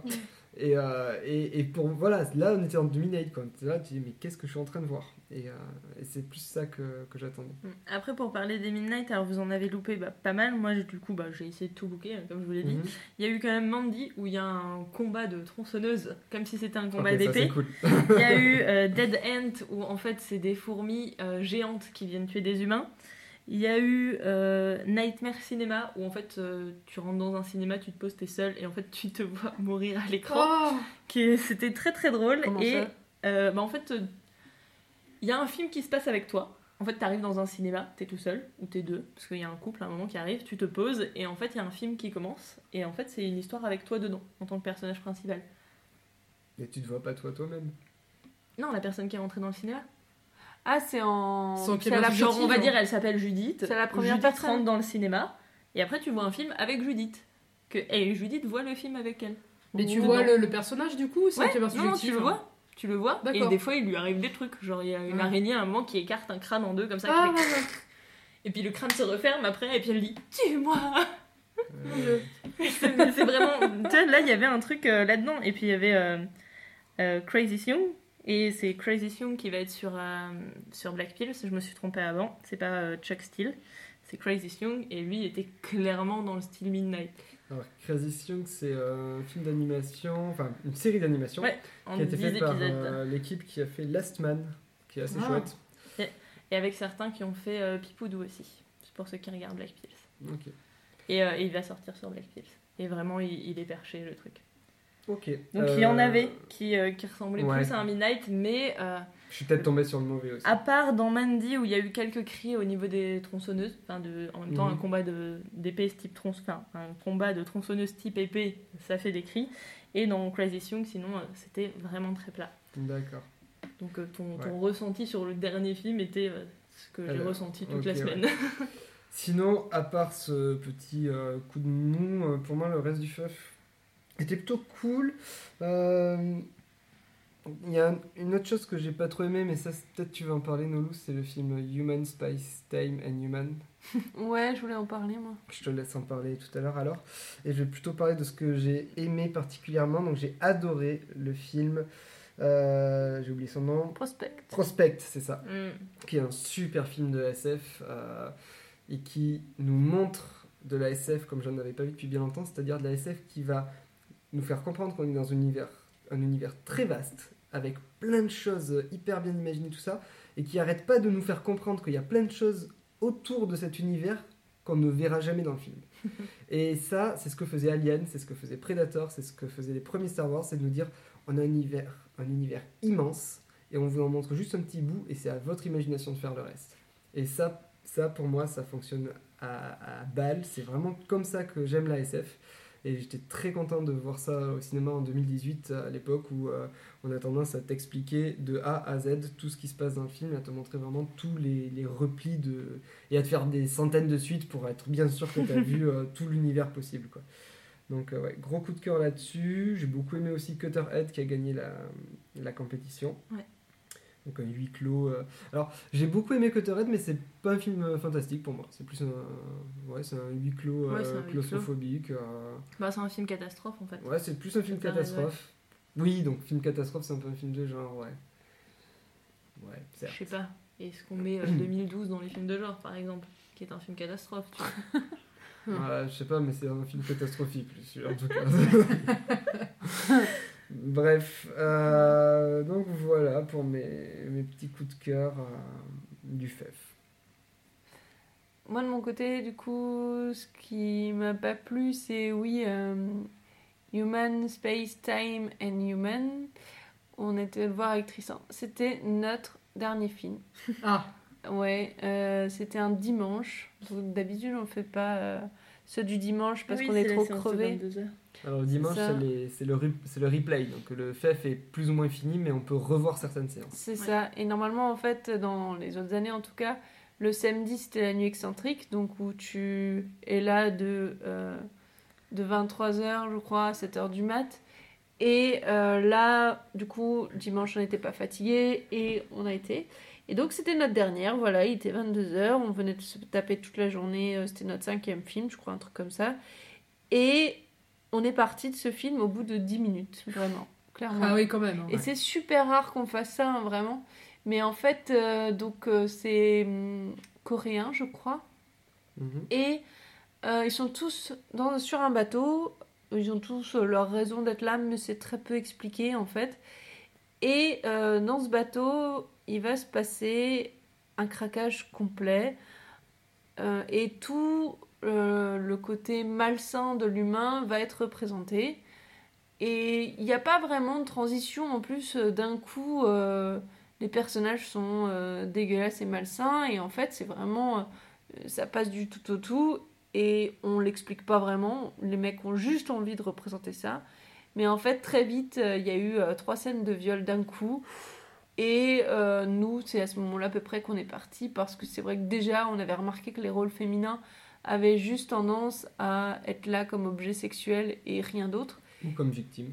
comme victime du coup et bah, les deux à la fois. Et euh, ça nous a pas plu parce que ok tu veux montrer que l'humain est malsain euh, mais du coup tu utilises des femmes pour ça et enfin et trop à outrance en fait. Du coup là on s'est senti vraiment mal à l'aise et on, on s'est dit mais tu veux servir le propos ok mais pas comme ça en fait. Non clairement pas comme ça.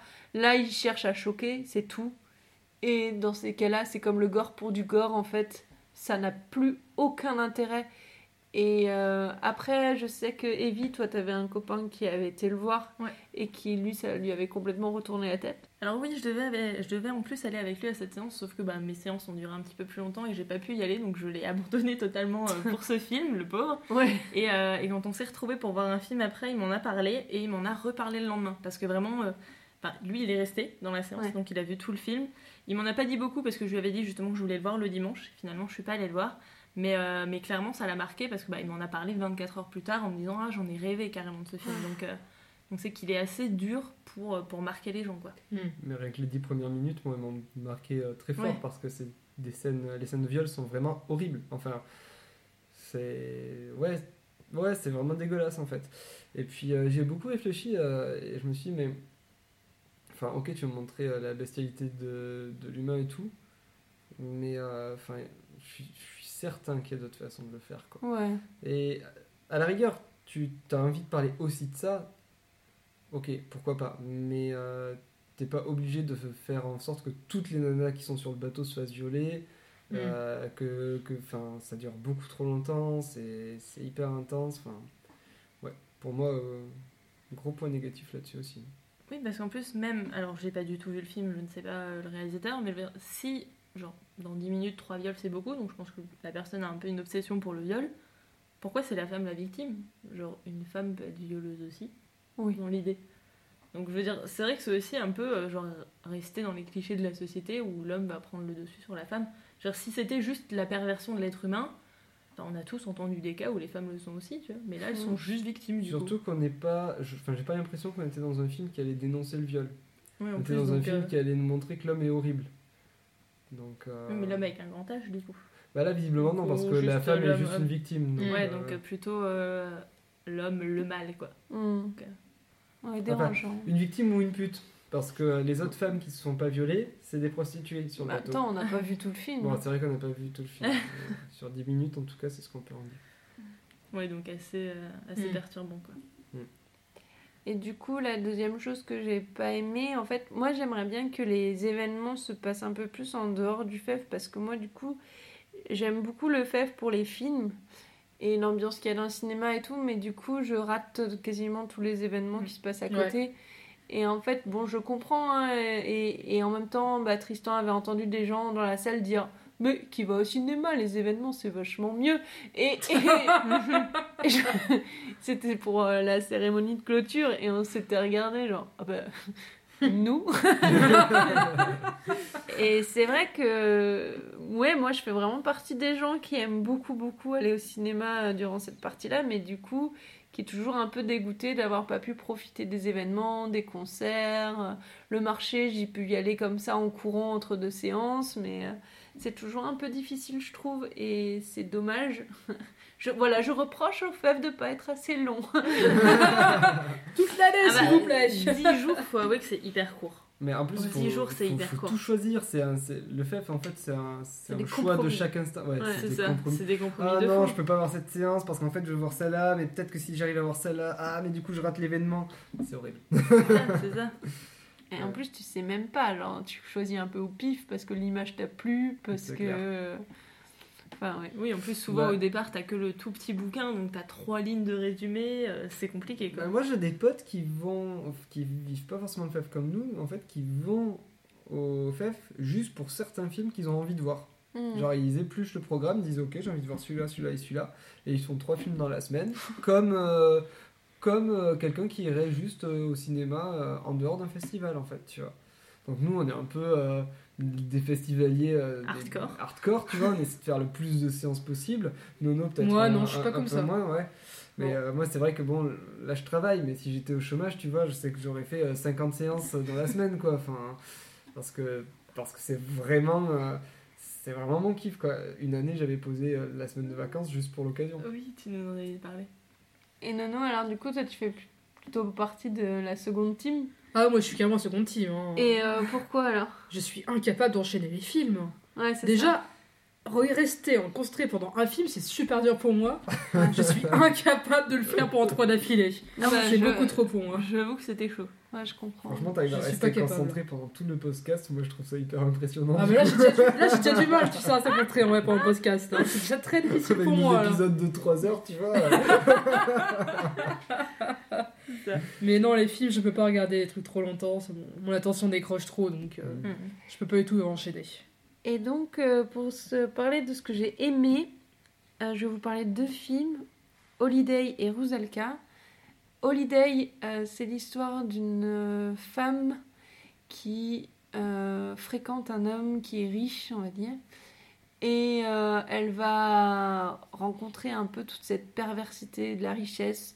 Ce mec qui ne n'arrive plus à trouver le goût de vivre, même s'il est riche, et du coup qui va essayer de détruire cette nana-là aussi petit à petit, bah, je sais pas, en utilisant leur sexualité, ou en essayant de la faire un peu peur, ou euh, parce qu'il veut trouver une espèce de piment dans sa vie. Et elle aussi, elle va commencer à péter des câbles. Et c'est vachement bien fait, je trouve. Et l'actrice était bien, et il y a certains dénouements dans l'histoire où je me suis dit que je m'y attendais pas, donc c'était une bonne découverte. Même si, bon, pareil, il y a une scène de viol, une viol aussi dedans qui était plutôt choquante. Mais après, t'avais la réalisatrice qui était là et qui nous a bien rassuré. Non, non, mais c'est du faux, vous inquiétez pas. euh, euh, on a tout prévu. euh. Elle a dit que du coup, durant ses études, eh ben, elle avait connu beaucoup de réalisateurs euh, qui avaient fini dans, la, dans les films porno et que du coup, elle avait eu plein d'astuces pour ses propres films. Et ouais, non, mais vraiment un très bon film. Elle, elle a dit peut-être que vous allez pas aimer, mais au moins il va vous faire réfléchir. Et c'est exactement ce que ça a fait sur moi. Donc, je suis plutôt satisfaite là-dessus. Et Rusalka, c'est un- complètement un autre genre. Alors, euh, j'en ai parlé à une copine hier qui l'a moins aimé. Euh, Je vais vous expliquer après pourquoi. Mais euh, c'est l'histoire d'une sirène qui euh, est enfermée dans ce lac, qui ne peut vraiment pas sortir de ce lac. Genre, elle essaye d'enlever son dernier pied du lac, elle entend du son, elle est, elle est vraiment euh, clouée au sol, vraiment le lac l'appelle, c'est impossible pour elle d'en sortir. Et donc elle est hyper frustrée, ça va pas du tout, elle déprime, c'est une sirène qui déprime. et euh, elle va du coup noyer tous les mecs euh, qui vont s'approcher du lac. Et euh, elle va tomber amoureuse d'un gars euh, qui lui a perdu sa voix. Donc, on fait un. Enfin, il est muet. Et donc, on fait un espèce de remake un peu de la petite sirène où justement, c'est pas elle qui a perdu la voix, mais c'est lui. Et c'est lui qui est du coup. Euh, cette, euh, enfin, le personnage un peu fragile. Et elle qui est justement le personnage dominant qui euh, est un peu plus féroce. Et j'ai trouvé ça très bien, justement, très bien amené, ces deux caractères-là. Après, c'est vrai que ma copine, elle disait que c'était un peu, un peu lent et que ça aurait peut-être mérité un court métrage parce que c'est vrai qu'il y avait beaucoup de plans très longs. Après, moi, j'ai bien aimé, mais je peux comprendre qu'on trouve ça un peu lent euh, dans Ouais. la structure. Je pense que c'était recherché en fait cette lenteur. C'est ce que je lui ai Parce dit. que ouais. en termes d'histoire, il se passe pas une grand chose. semaine, je crois. Mais non, mais même pas, même en termes de temps. Dans le film, il se passe pas beaucoup. Ouais. Genre à un moment, euh, je crois qu'on a même pas, je crois qu'il doit se passer un week-end, hein, quelque chose comme ça. Ouais. Donc en termes de temps, c'est c'est très court en chronologie. Et euh, du coup, je pense que ça nous montre un peu bah, comme ils vivent. Parce qu'à un moment, ils sont juste assis, tous les deux, l'un à côté Ouais. de l'autre.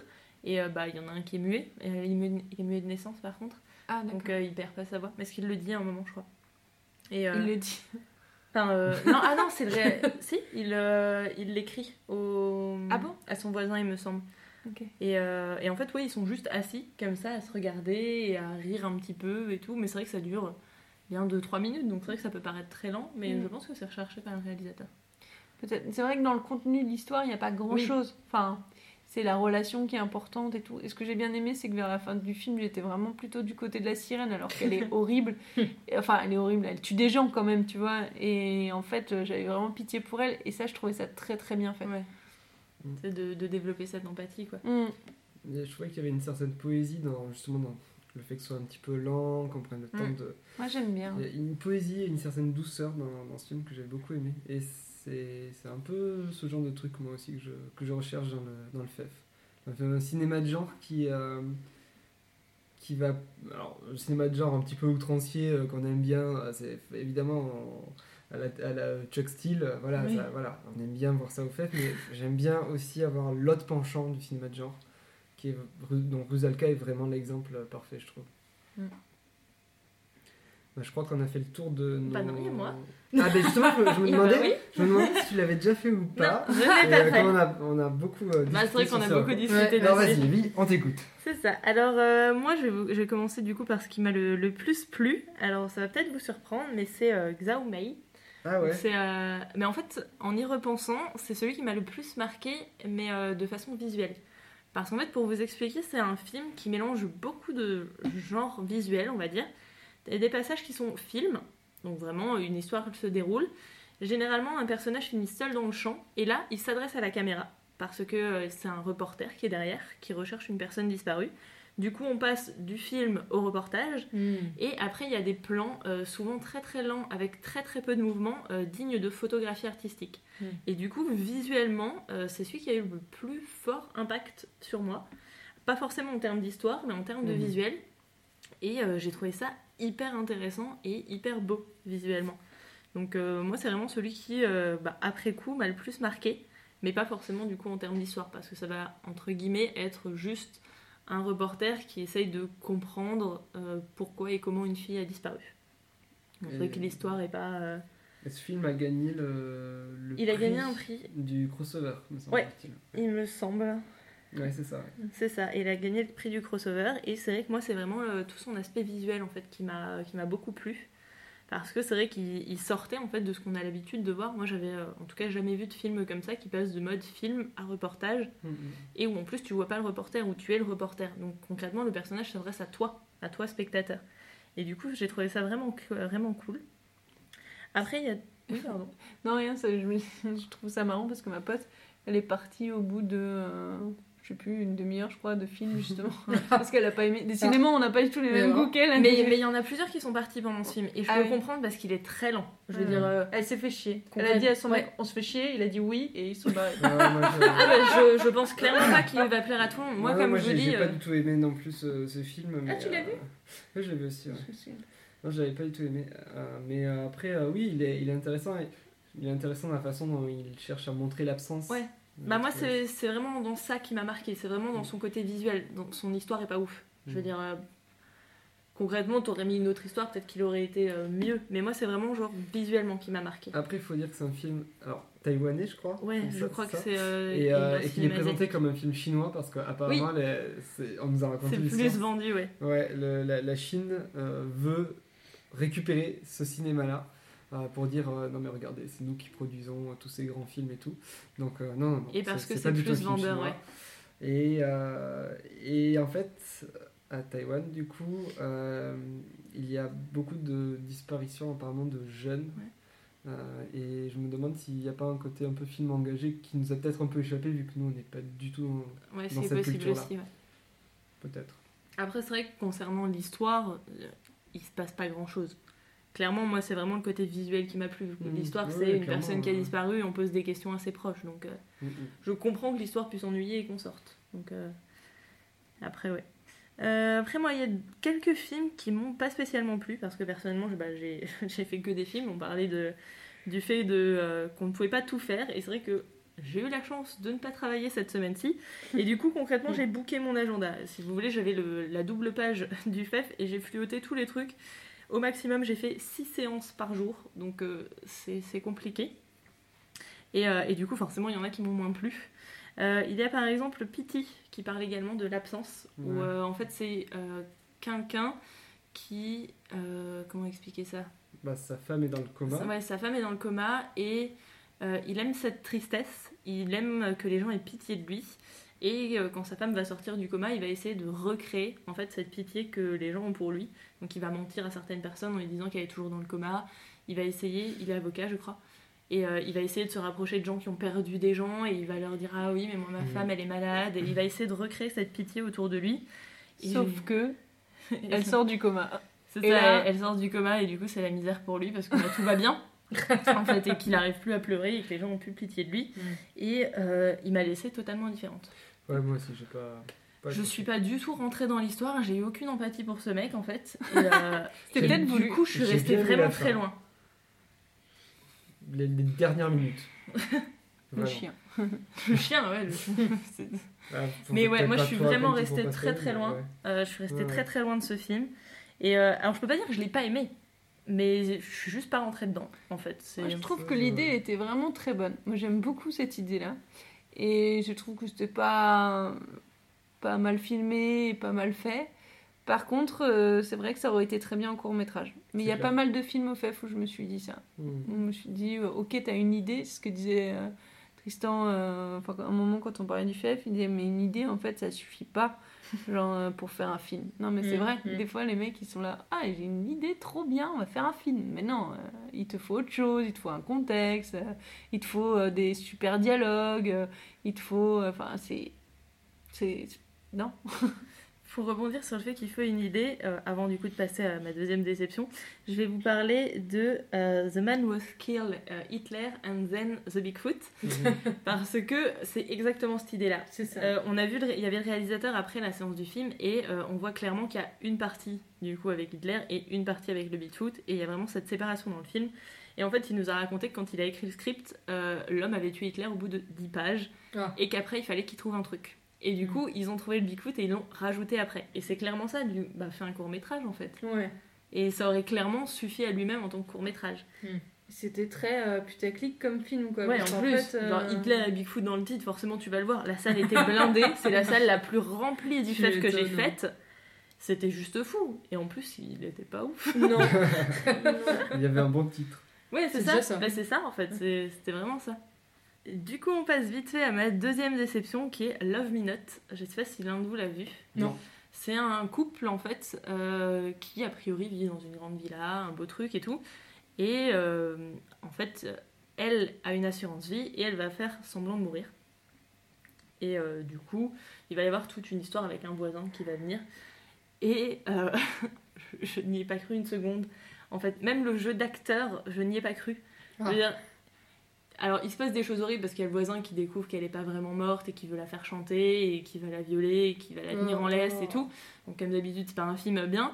Mais je veux dire, à un moment, il la tient en laisse et elle doit marcher à quatre pattes. Et même le fait de marcher à quatre pattes, j'y croyais pas.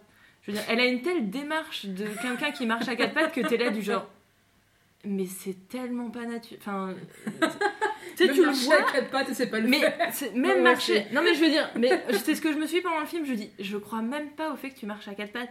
En fait, elle pesait à peine les genoux, même pas, et elle marchait avec la pointe des pieds Oula. et sur les mains. Et rien que ça démarche, en fait, t'es là du genre. Mais Hmm. tu te fais traîner par une laisse, tu peux pas essayer de marcher comme ça, en fait. Et du coup, c'est- déjà, je, je croyais pas au film, mais quand tu crois même pas à ça, tu te dis. Je sais pas. et du coup, ouais, j'étais devant ce film en me disant, mais pourquoi je suis là en fait? C'est- C'était compliqué. Donc, donc ouais, je n'ai même pas cru à une femme qui marchait à quatre pattes. Pourtant, il lui arrivait des trucs horribles, mais j'étais tellement genre, mais on te croit pas en fait, que euh, je suis restée totalement dehors. Pour finir, j'ai juste envie de vous faire un petit, euh, un petit quiz. Mhm. Parce que, bah, comme je vous l'ai dit juste avant, je ne travaillais pas. J'avais programmé, attention, 43 films, du coup, dans ces euh, 10 jours, avec du coup le dimanche en replay. À votre avis, combien j'en ai fait? T'as programmé 43 Sans compter l'exorciste. Donc Ah. 44 avec l'exorciste dans l'église. Je pense qu'on a fait 35. Ouais, 37. Ok, 36. Je n'ai pas du tout fait le dimanche. Donc Ah. vous pouvez déjà en enlever 5. Ah ouais. Et t'as programmé 43. 42 Pour moi, je suis toujours bon, 35. Moi aussi. Je change pas. Attends. Attends, attends, t'avais dit combien? J'en avais programmé, euh, on va dire 44 avec l'exorciste. Et sachant que je n'ai pas fait du tout le dimanche. Donc 43 on peut en moins enlever 5. 5. 43 moins 5, ce qui fait. 38. Merci. Euh, non, je dis un petit peu moins alors. Euh, 34. J'en ai fait 31. Oh C'est fait- déjà très bien. Ouais, ça reste quand même un Mm. beau paquet de. Non, Donc c'est euh, la performance. 31 euh, du samedi au samedi. Pas mal. Donc, euh, Ouais. Yeah. Sachant ouais, que du coup, euh, bah, nous avions euh, l'anniversaire de Nono qui Oui. m'a fait louper toute une journée de film. Oui, mais j'ai eu 25 ans. Oui. Et c'est pour, c'est pour ça que j'ai accepté de me faire euh, louper Voilà. une, une journée de film. Et après ça, tu as acheté des aspirines. Non, mais j'avoue que les six séances, c'est compliqué. Ouais. Et surtout que c'est en fait, enfin, concrètement, à chaque fois, il faut sortir de la salle de cinéma. Donc, Et pour ceux qui n'ont pas fait le FEF. Donc, on est dans la salle, on doit faire tout un petit tour à pied. C'est le seul moment où je voyais le soleil de ma journée, en fait. et je re-rentrais dans le cinéma. Et ça, du coup, pour voir six films. Oh et euh, au moment où tu sors, tu fais Ah, tiens, il fait nuit. c'est ça, en fait. Et Alors, les premières séances commençaient, euh, la plus tôt que j'ai fait était à 13h45. Donc, ça va. Mais clairement, le matin, en fait, je notais sur Science Critique ce que j'avais vu. Donc, je vous mettrai la, la liste en, en barre d'infos si vous voulez voir. Comme ça, vous pouvez voir toute la liste des films qu'il y a dessus. Je mettais mon avis dessus, j'allais au cinéma, je dormais, je mettais mon avis sur les films. Ça a été euh, mon quotidien pendant une semaine. Avec euh, Tristan, euh, durant ce FEF là, c'est vrai, et celui de l'année dernière, dès qu'on rentrait du boulot, on faisait nos petits sandwichs. Bon, là, c'est surtout Tristan qui l'a fait. Il faisait les sandwichs et tout, hop, et on y va, on met dans nos sacs et on part. Oui, parce que t'as pas le temps Ah, de. bah c'est ça. hein. Pas le temps d'aller t'acheter un truc à ça. manger. Si tu Mm. vas t'acheter un truc à manger, tu rates une séance. Donc, du coup, euh, nous, on faisait nos petits sandwichs pour manger dans la salle de cinéma, quoi. Moi, pareil, c'est ce que je faisais le matin. J'avais tout le temps mon sac à dos, puis j'avais des trucs. Alors, ça avait soit des champignons, soit des sandwichs, soit des machins. Des trucs que tu peux manger sans faire de bruit en plus. Ouais. Tu regardes le film et tu manges comme ça. Tu te dis, faut pas que je. Non, Pas, mais pas les grosses chips, quoi. non, ouais, clairement pas. C'est clairement un Mm. sport, quoi. Mais du coup, c'est voilà, c'est c'est mon plus gros fef. Et euh, bah, c'est surtout parce que j'avais cette semaine de libre que j'ai pu voir 31 films. Ok, et ben. très bien.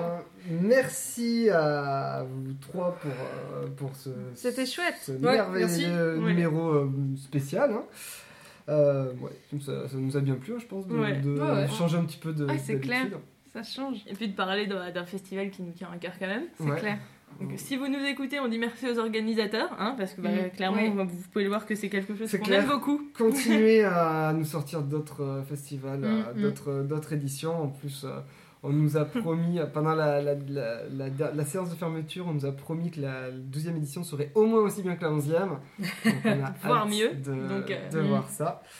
Euh, en attendant, nous on vous dit au mois prochain. N'hésitez pas à nous suivre sur Facebook, sur Twitter, à partager euh, cet épisode euh, et à nous dire ce que vous pensez de ce que vous en pensez en commentaire. On se quitte sans jeu de rôle cette fois-ci parce que parce que c'est un numéro spécial. voilà et on va quand même se quitter en musique avec un morceau de Ennio Morricone. Ah. Euh, donc c'est un morceau qui s'appelle, euh, alors je vais très mal le prononcer, euh, Day, Daisirae. Quoi? Desirae Psychedelico. Alors, euh, Ennio Morricone, il fait généralement des, des musiques de, de films. Et là, pour le coup, c'est un morceau qu'il a fait en 1968 pour le film Escalation. Ou Escalation, parce que c'est italien. Euh, et c'est un film plutôt confidentiel. Jugez plutôt, aucune note sur sens critique et seulement 5 envies. Ah oui. Voilà. Ok. Je, je ne sais pas du tout ce, ce qu'est ce film. Mais ce que je sais en revanche, c'est que le morceau est vachement cool et surtout qu'il a servi de bande-son pour la bande-annonce de la 9 édition du Festival européen du film fantastique de Strasbourg. On vous laisse là-dessus. Et à la prochaine Salut. Salut.